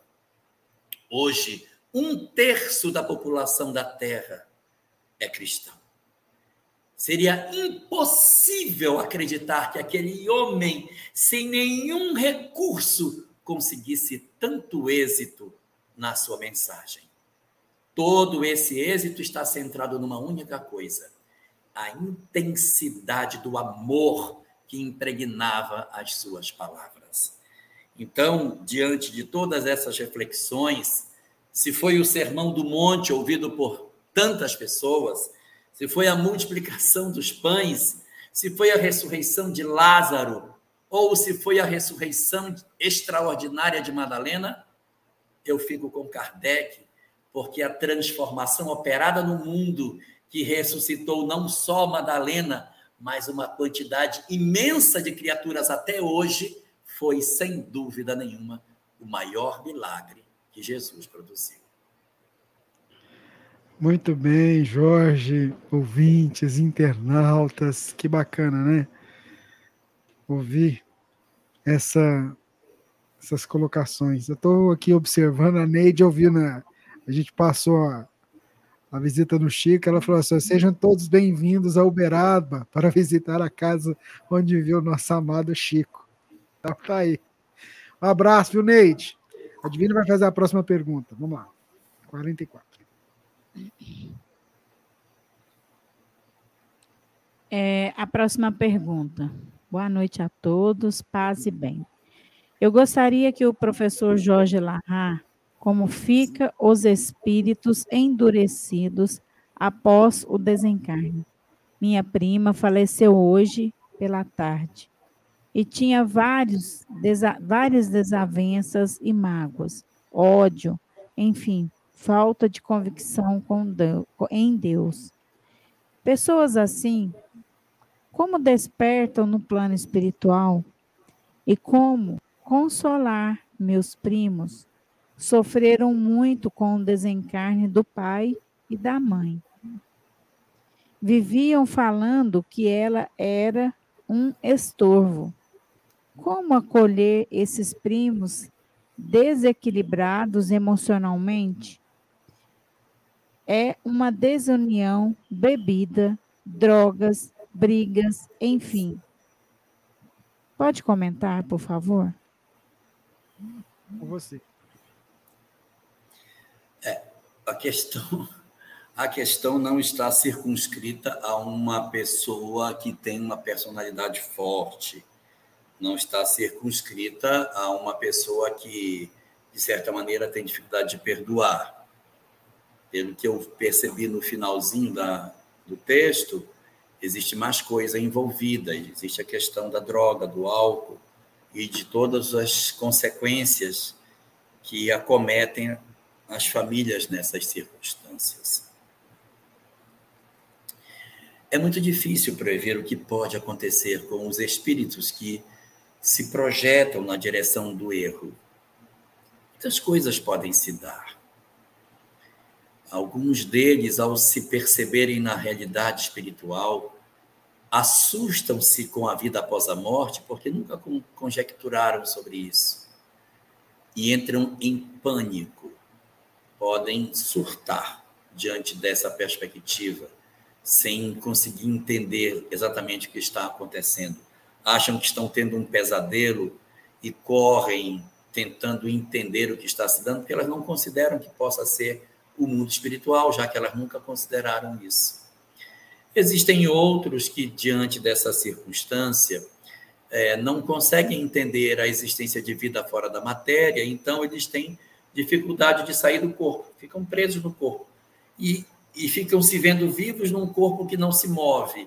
E aí não consegue sair, não é porque Deus prenda, mas o próprio espírito não tem recurso psicológico de se afastar do corpo.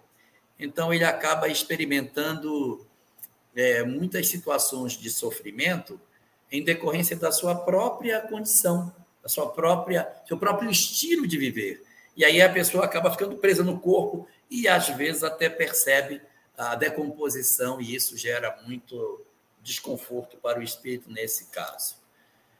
Existem outras almas que, em que pese serem assim, violentas, agressivas, uh, profundamente arredias, decorrem simplesmente de uma alma que sofre muito a sensação do abandono. Existem muitos espíritos que foram agressivos durante toda a vida, que o que faltou para eles foi simplesmente alguém que os demonstrasse amor convincente. Às vezes demonstra amor, mas o amor não consegue convencê-los de que são amados. Mas o amor convincente é aquele que faz com que a pessoa chore e se jogue nos braços e compreenda que realmente ela é amada. Quando nós vivemos essa experiência, de sentirmos de fato é, que alguém nos ama, a gente pode experimentar uma mudança muito brusca, como acontece no caso de Paulo de Tarso. Então, é possível também que nessa transição para o mundo espiritual, alguém que a ame muito pode ter aparecido e disse: Minha filha, como eu amo você.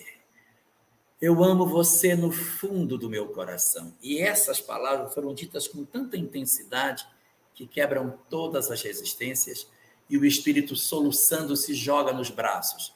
Não vai ficar isento de culpas, mas ele tem uma caminhada muito mais rápida porque ele se entrega a isso e ele já começa dali um fenômeno de reerguimento, uma etapa de, de reconstrução da sua própria história. Então é muito difícil dizermos o que vai acontecer. Agora, em virtude das, do cenário que você é, pintou, é bem provável que entidades perversas possam também estar em volta dela, dificultando esse atendimento do mundo espiritual. Nesses processos de socorro, Espíritos que nos amam muito costumam vir. E na hora que nós estamos naquela confusão do mundo espiritual, naquela loucura, nós ficamos mais frágeis, porque quando a gente se emociona, é quando as comportas do coração estão mais suscetíveis a uma mudança. Então, quando a gente está com medo, quando estamos é, frágeis com relação à vida, a gente chora, é a hora mais fácil, porque quebra aquela carapaça de orgulho, a carapaça do que eu não preciso de ninguém, ela trinca. E quando essa carapaça trinca, os mentores sabem que isso vai acontecer e diz: "Eu te amo", e aí pode passar pela fresta e atingir o âmago da alma e ela então se desmontar. Isso acontece com muita frequência. Então é muito difícil dizer o que vai acontecer com a sua prima. Mas uma coisa é certa: o que nós podemos fazer por ela. Orar com frequência, pedir que ela seja assistida, envolver a todos. E quem sabe a partida dela possa trazer para a família um ponto de renovação. Talvez essa seja a hora em que os outros que ficam vão se reorganizar emocionalmente. Talvez sim, talvez não. Talvez sirva até para empurrá-los ainda mais na direção do vício e do equívoco. O nosso papel, no caso seu, não é garantir a salvação de todos eles. Até porque cada um de nós responde pelas suas próprias opções. A sua responsabilidade é deixar a luz acesa, não apagá-la. Eles virão se quiserem. O seu papel é dizer a eles que existe vida após a morte, que existe a imortalidade, principalmente para os que perguntarem. Perguntou, tem que ouvir. Os que não perguntam, de repente, nem precisam ouvir agora. Mas a gente deve procurar, sempre que possível, fazer o nosso papel sem criar a expectativa de sermos o salvador da pátria. Lembrem que na parábola do semeador, parte das sementes caiu à beira do caminho, porque o semeador não escolhe terrenos, ele semeia em todos os terrenos. Deus é que se encarrega de fazer a semente germinar. O papel do semeador é levar a mensagem para todos. Muito bem, Jorge. Vamos seguindo aqui que tem uma pergunta da Ângela, que ela quer saber o seguinte: Jorge, sofrer é bom? Como diferenciar o sofrimento? Olha, não posso dizer que sofrer é bom. Sofrer não é bom, sofrer é ruim demais, né? Sofrer não é muito bom, não. Agora, duas considerações importantes sobre. A primeira é que o sofrimento faz parte inerente da existência humana. Sofrer faz parte. Você vai, quando você encarna, já chora quando nasce. E aí o dente vai nascer, chora a gente vai crescendo e vai chorando. É natural da existência ter sofrimentos, ter dissabores, ter tristezas. Isso é natural da existência. Todos temos, todos temos. Sofrimento é uma coisa, outra coisa é infelicidade. A questão 614 de O Livro dos Espíritos separa isso e diz assim: a lei de Deus é a única verdadeira para a felicidade do homem. Indica-lhe o que ele deve fazer ou deixar de fazer. E ele só é infeliz, ele só é infeliz quando dela se afasta. Então, quando a gente se afasta da lei de Deus, nós nos tornamos infelizes. Quando a gente não se afasta, a gente pode até sofrer, mas ser infeliz não já que falamos de Alcione, não é? Quanto sofreu Alcione durante a sua existência? Qual foi o dia que ela foi infeliz? Então, há diferença entre ser infeliz e sofrer. Então, a primeira coisa que a gente tem que fazer, e eu disse que eram duas, é separar sofrimento de infelicidade. Sofrer faz parte da vida. Ser infeliz é diferente porque a infelicidade é o sofrimento do sofrimento.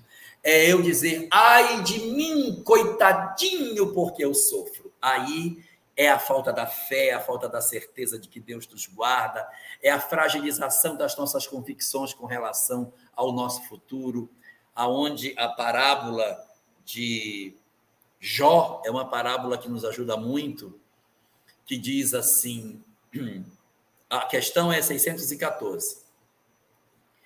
A figura de Jó que diz assim: quando Deus vem visitar Jó, ele está raspando com um caco de telha o couro grosso de uma doença que tinha dado. Ó oh, Senhor, obrigado por quereres experimentar o teu servo. Então, você está num processo de sofrimento, mas não está infeliz.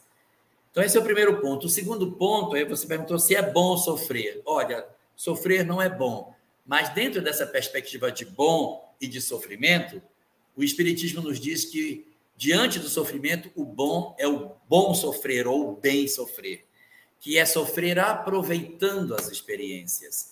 Eu sofro, eu analiso as razões do meu sofrimento, analiso as razões que me levaram àquilo, o quanto eu contribuí e o que eu estou aprendendo com o sofrimento para que ele não se repita, sem me desesperar, dizer, aconteceu. Então, agora, o que, que eu fiz de errado?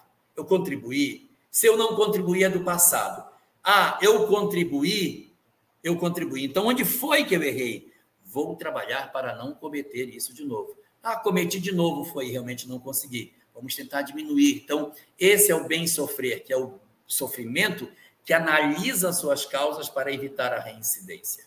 Então, diante disso, respondendo sua pergunta se sofrer é bom, não, sofrer não é bom, é da natureza da existência. Agora, bom é o bom, é o bem sofrer que nos leva para a evolução. E o que a gente deve evitar não é necessariamente o sofrimento, mas a infelicidade, que é o afastamento do homem da certeza de que Deus cuida de nós. Muito bem, Jorge, ouvintes, internautas. O pessoal pergunta que dia que nós vamos fazer o corujão. É um dia qualquer e que dê certo. se for fazer, se for fazer esse, esse corujão, elas têm que dormir de dia, né? Não, e outra coisa, tem que ser agora que eu tô de férias, viu? Porque para quem acorda quatro e meia da manhã, não é fácil. Não, tem dia que eu dou umas pescadas aqui, eu pergunto pro Rubens assim, Rubens, Rubens, eu fechei o olho. Fechou, Divina, fechou. Ai, ai, eu, eu sou o tipo de pessoa, assim, eu dou a pescada, eu fico escutando, mas eu tô, eu tô no outro mundo, assim, com o olho fechado. Ela deixou ouvir aqui o espírito lá. Ai, ai. Lá a Olha, a próxima pergunta é uma pergunta que muitos de nós, né, fazemos nessa situação. É um drama e do Francinaldo Soares Silva.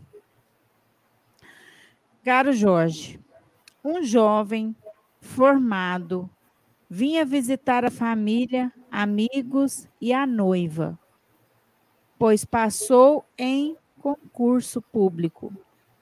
Na vinda, o carro foi metralhado por engano e ele foi atingido. Como entender este esta desencarnação? Grato. A desencarnação ela não é um fenômeno banal dentro da existência, porque ela determina o fim da existência. Então, ela não é como uma unha que encrava, ela não é como um, uma camisa que mancha, ela não é como um ônibus que a gente perdeu naquele dia indo para o trabalho. Ela é relevante. Uma vez que ela é uma ocorrência relevante, ela não pode ser considerada como uma circunstância do acaso. Não pode. É significativo demais para o espírito a sua partida da vida física, principalmente nessa circunstância de alguém que tem toda a positividade, tem todo um conjunto de expectativas muito positivas e de repente a vida é ceifada dessa pessoa. Como ele não contribuiu para o que aconteceu e o carro foi atingido, entre aspas, por engano, ah, o que a gente percebe é que esta circunstância ela serviu de instrumento para o retorno dele para o mundo espiritual. Ele poderia desencarnar por outras causas nessa janela de tempo que dá a aparecer nessas circunstâncias é que em que pese a nossa visão de que ele estava muito bem, deveria prosseguir na existência física, não sabemos a história desse espírito. para justificar a retirada dele do cenário dos encarnados. O que sabemos é que a vida continua para sempre. Nós tivemos recentemente, no mês passado, a ocorrência de um acidente aéreo que levou uma pessoa que tinha muitos fãs no Brasil, muitos fãs. E muitas, muitas pessoas sentiram demais a partida dessa pessoa. E muitas pessoas se questionaram: meu Deus, ela era tão jovem, tinha tanta potencialidade, por que isso aconteceu? É a mesma circunstância. Nós não sabemos as histórias dos espíritos, nós não sabemos. Nós não sabemos o que, que o aguarda no futuro. No livro do Apocalipse diz que no final dos tempos, nesse período doloroso que a gente está atravessando, ocorrerá, segundo está dito lá, a retirada de pessoas que não precisarão passar pelos sofrimentos da nossa existência. Então, eles são poupados das nossas dores para voltarem mais à frente quando o nosso planeta estiver em melhores condições. Considerando que a morte não existe, ninguém perde o que aprendeu, ninguém degenera, tudo que esse rapaz era, tudo que essa moça também era, nada se perde. E daqui a um tempo, quando nesse período mais turbulento que nós estamos passando, tiver essa onda sido atravessada e o mundo já estiver em melhores condições, de repente, o Senhor os convoca novamente, diz: agora você pode se reunir em paz com sua noiva, para se casar com ela, viver de maneira mais longa, com seus pais, para ver sua vida. E você volta para fazer mais músicas, para cantar mais, para trazer mais reflexões para as pessoas sobre a, a sua possibilidade de empoderamento que, que você pode tomar pelas, pelas reflexões que pode fazer na sua vida. Então, esses indivíduos que de repente saem do cenário de maneira tão inesperada podem ser retirados exatamente para serem poupados para um retorno próximo, assim que o período da transição amainar um pouquinho mais e eles possam viver sem tantas angústias num mundo mais harmônico e feliz que nós sabemos que a Terra será. Então, eles podem estar sendo poupados como se fosse um beijo misericordioso de Deus para trazê-los mais à frente, para integrar uma sociedade mais feliz. Muito bem, Jorge. Nós estamos chegando quase ao final do programa, dessa edição número 87. Enquanto você se prepara para a prece, queria chamar o pessoal para a gente assistir esse poema aqui da Sâmia. Vamos lá.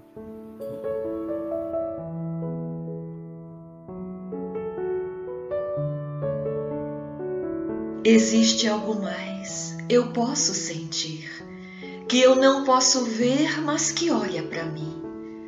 Não posso escutar, mas sabe me ouvir. Não sei de onde é, mas está sempre aqui.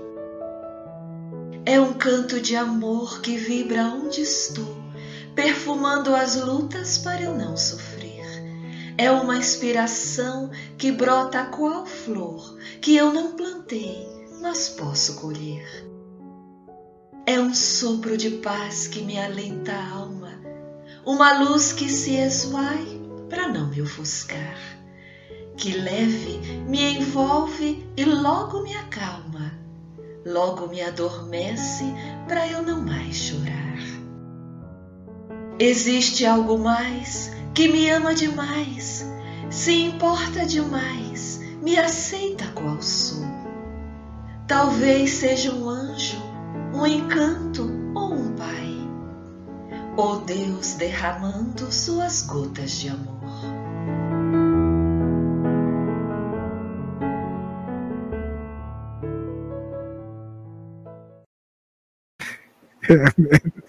Olha que que é isso. Sagaдаsalmas.com.br dasalmas.com.br você tem acesso a esse conteúdo. Você sabe que essa, essa ela fez recentemente, eu não tinha nem assistido. É, sei disso. Acabou de sair lá no canal dela. Então, ela, Aí, eu estava aqui, eu tava aqui na live ela mandou o link. Eu digo, eu não posso assistir agora, vou esperar acabar e eu vou assistir. Para você ver como é que é as coisas, né? Eu te falo, eles vêm cá só para o meu ouvido. Eu normalmente não faço isso. Eu faço antes do programa, eu não tinha entrado. Aí eu fui lá, acessei e vi que ela tinha acabado de subir ele. Falei, opa, vamos, vamos baixar aqui. E aí é isso, que bacana, né? Como é que a espiritualidade é. acaba nos utilizando, né? E eu estou assistindo pela primeira vez ao vivo. um abraço para. Vamos orar? Vamos orar, vamos orar. Então é com você, vamos lá.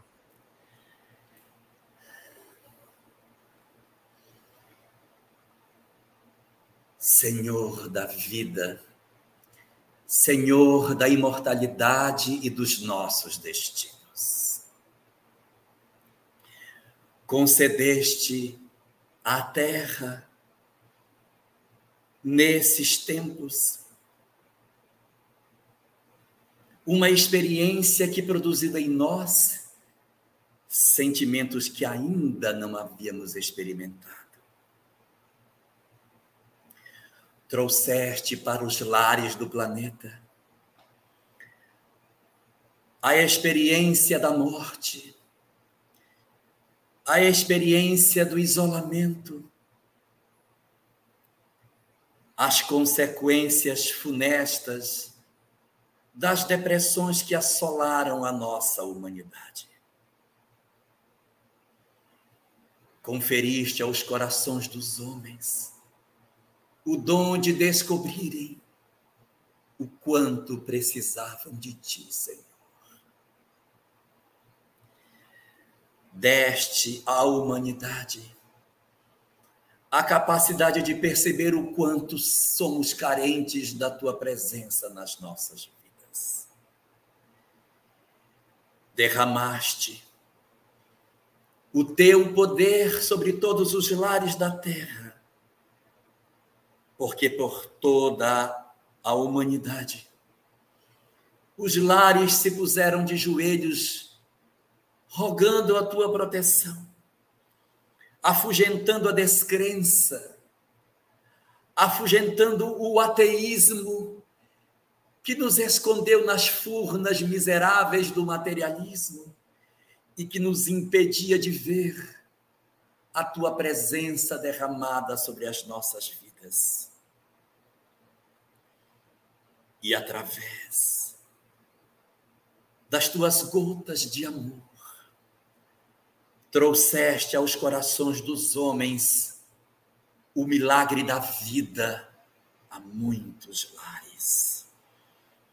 Resgataste muitos companheiros das fronteiras da morte para que novamente tivessem o dom de viver entre os homens de maneira diferente refletindo de forma mais profunda na excelsitude do existir e na grandiosidade do que significa a família. Conferiste a todos nós a capacidade de refletirmos que os bens da terra não são capazes de nos fazer felizes quando os nossos lares sentem a ausência dos nossos amores que nos aquecem o coração. Sim, Senhor, tu produziste todas essas coisas para despertar o coração dos homens para a necessidade de buscarmos a tua presença nas nossas vidas. Mas antes, que o anjo da morte visitasse os lares da terra. Antes que a depressão alcançasse o coração dos homens amargurados. Antes que a, a ansiedade devorasse a alma das criaturas. Tu, excedendo misericórdia e amor, derramaste previamente sobre a face do planeta inúmeras religiões, todas elas sem exceção, nos apontando a imortalidade, nos ensinando que a vida continua e nos dizendo, Senhor, que apesar de todas as nossas dificuldades, nós iremos viver para sempre. Que as almas imortais se desembaraçam do corpo para viverem em plenitude na imortalidade. nós esquecemos de tudo isso. E por isso sofremos.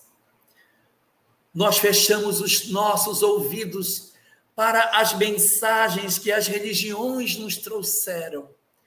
E por isso nos condenamos às furnas escuras da descrença, que produziu em nós tantas chagas, tantas feridas, tantas dores desnecessárias, em virtude do desamor que corroeu as nossas melhores intenções, projetando a nossa sociedade um mar de dores, de egoísmo e de sofrimentos que fizeram com que os nossos corações se petrificassem diante da indiferença que tomou conta dos nossos dias.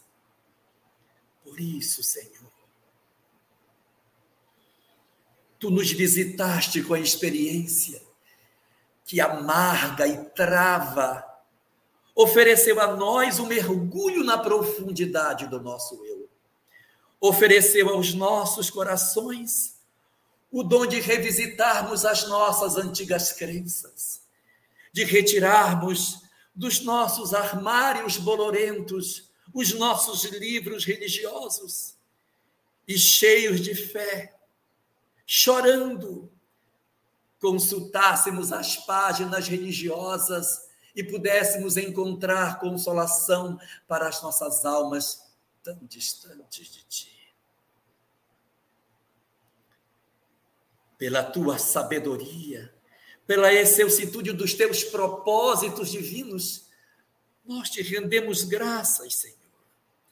Apesar das nossas perdas, da solidão e do vazio que tomou conta de tantos dos nossos lares, apesar das inúmeras dores que acometeram as nossas famílias, que se derramou sobre a terra como um todo, nós queremos louvar a tua sabedoria inigualável, que através dos teus inúmeros recursos veio soprar nos nossos ouvidos o quão majestosa é a tua presença nas nossas vidas. Sim, meu Senhor.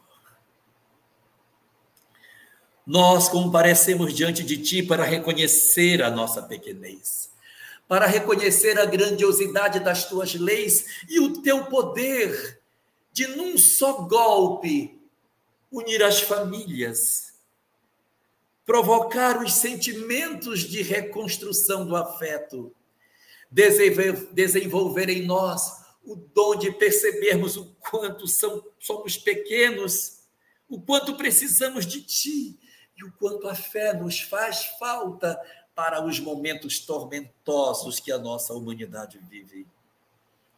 Por isso, Senhor, nós queremos te dizer que neste ano que tu nos concedeste, de tantas lágrimas, de tantas perdas aparentes, de tantas dores, de tantos aparentes fracassos, nós queremos te dizer que estamos saindo deles mais rico do que nele entramos. Nos ofereceste tantas oportunidades de crescimento. Conferiste a nós tantas possibilidades de lermos as nossas vidas pela visão do Espírito, que nós nem podemos te dizer que foi um ano ruim apesar de tudo que nos aconteceu, nós, como espíritos, olhamos para nós mesmos e percebemos que somos diferentes. Sim, meu Senhor. Nós percebemos que nós estamos mudados, que tu lapidaste de alguma forma a pedra bruta que ainda existe em nós, nos conferindo a possibilidade de vermos de maneira diferente as tuas leis, a vida, a nossa família e o nosso eu mais profundo. Por isso nós te rendemos graças, te agradecemos por isso, por esse ano que é tão significativo para nós como espíritos, não como pessoas, mas o quanto podemos crescer nesses 12 meses que tu nos ofereceste, nesses 365 dias que tu nos deste para revisitarmos emoções, sentimentos, conhecimentos, relações entre pessoas e nos reconstruirmos diante de ti. Recebe assim, Senhor, a nossa gratidão pelo nosso crescimento, por todos os depósitos espirituais que tu fizeste em nós. E te pedimos que tu faças com que nós possamos não esquecer tudo isso. Se é um compromisso que fazemos, nós nos comprometemos, Senhor, a lançarmos mão de tudo isso que tu nos deste e verdadeiramente fazermos uma nova história para nós nessa relação mais estreita que criamos contigo, nesse contato mais estreito que nós tivemos com a tua lei, com essa forma doce que tu nos trouxeste para nos dizer que tu és o nosso Pai, que tu nos amas, que somos almas imortais a caminho da felicidade. Por tudo isso, Senhor, recebe a nossa mais profunda gratidão e te rogamos que tu abençoes a humanidade para que todos nós despertemos, enfim, e nos curvemos diante de ti, reconhecendo como nosso Pai amoroso, justo e bom, infinitamente sábio e que cuida de nós diligentemente com infinito amor. Muito bem. A nossa gratidão mais uma vez a Deus e a todo esse amparo da espiritualidade. Divina, seu boa noite. É, boa noite, né? Depois de uma prece tão envolvente, né?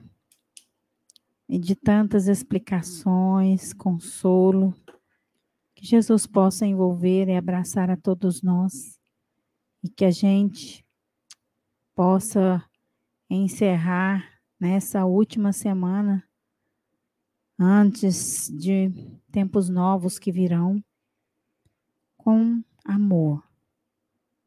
Pensemos sempre nisso, em todas as situações. Envolva amor. Esse é o grande desafio nosso. É, né? isso mesmo. E só para você ter uma ideia, Jorge, Divina, que muitas vezes a gente não consegue trazer todas as perguntas. Mas veja, a resposta a uma pergunta serve para muitos casos. Como essa que, eu, que a Gedinha escreveu aqui, ó. Aquele do, do, do, do irmão que foi vitimado por uma metralhadora, por exemplo, né, que veio a falecer. Esse esclarecimento trouxe luz ao meu sofrimento. Sou mãe de um único filho, cuja partida chocou a cidade.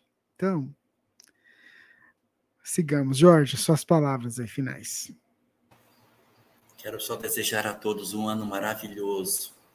A gente tem um ano muito bom. E, sinceramente, a gente não pode reclamar do, do tesouro que a gente recebeu durante o ano de 2021. Nós tivemos uma oportunidade de fazermos muito crescimento espiritual durante esse ano, por tudo que a gente viu, naquilo que a gente leu e daquilo que a gente ouviu durante o ano que está encerrando.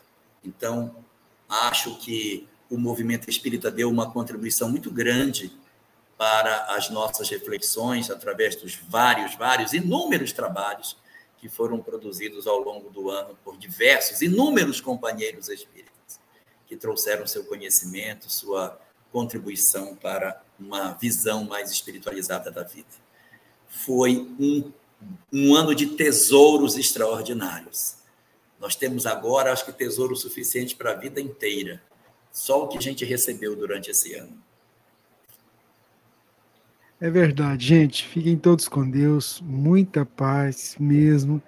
E se ele permitir, como diz o Jorge, a gente semana que vem está aqui segunda-feira que vem está aqui com a permissão dele para fazer mais um Pinga Fogo com vocês. Olha, gente, todo esse conhecimento que a gente está adquirindo ao longo do tempo, isso que o Jorge falou, é para que a gente viva essa mensagem.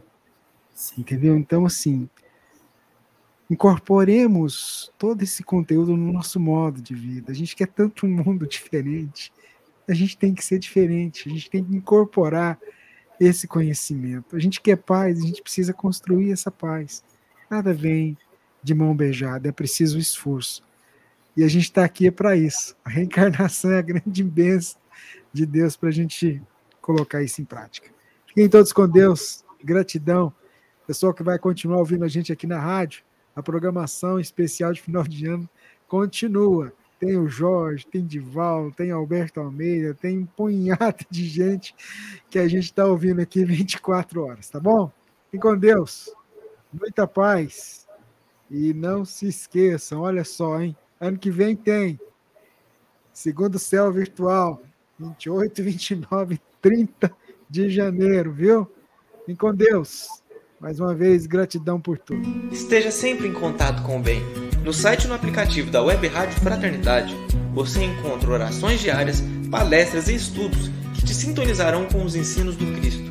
Para acessá-los, basta entrar no site www.radiofraternidade.com.br ou baixar o aplicativo da Rádio Fraternidade.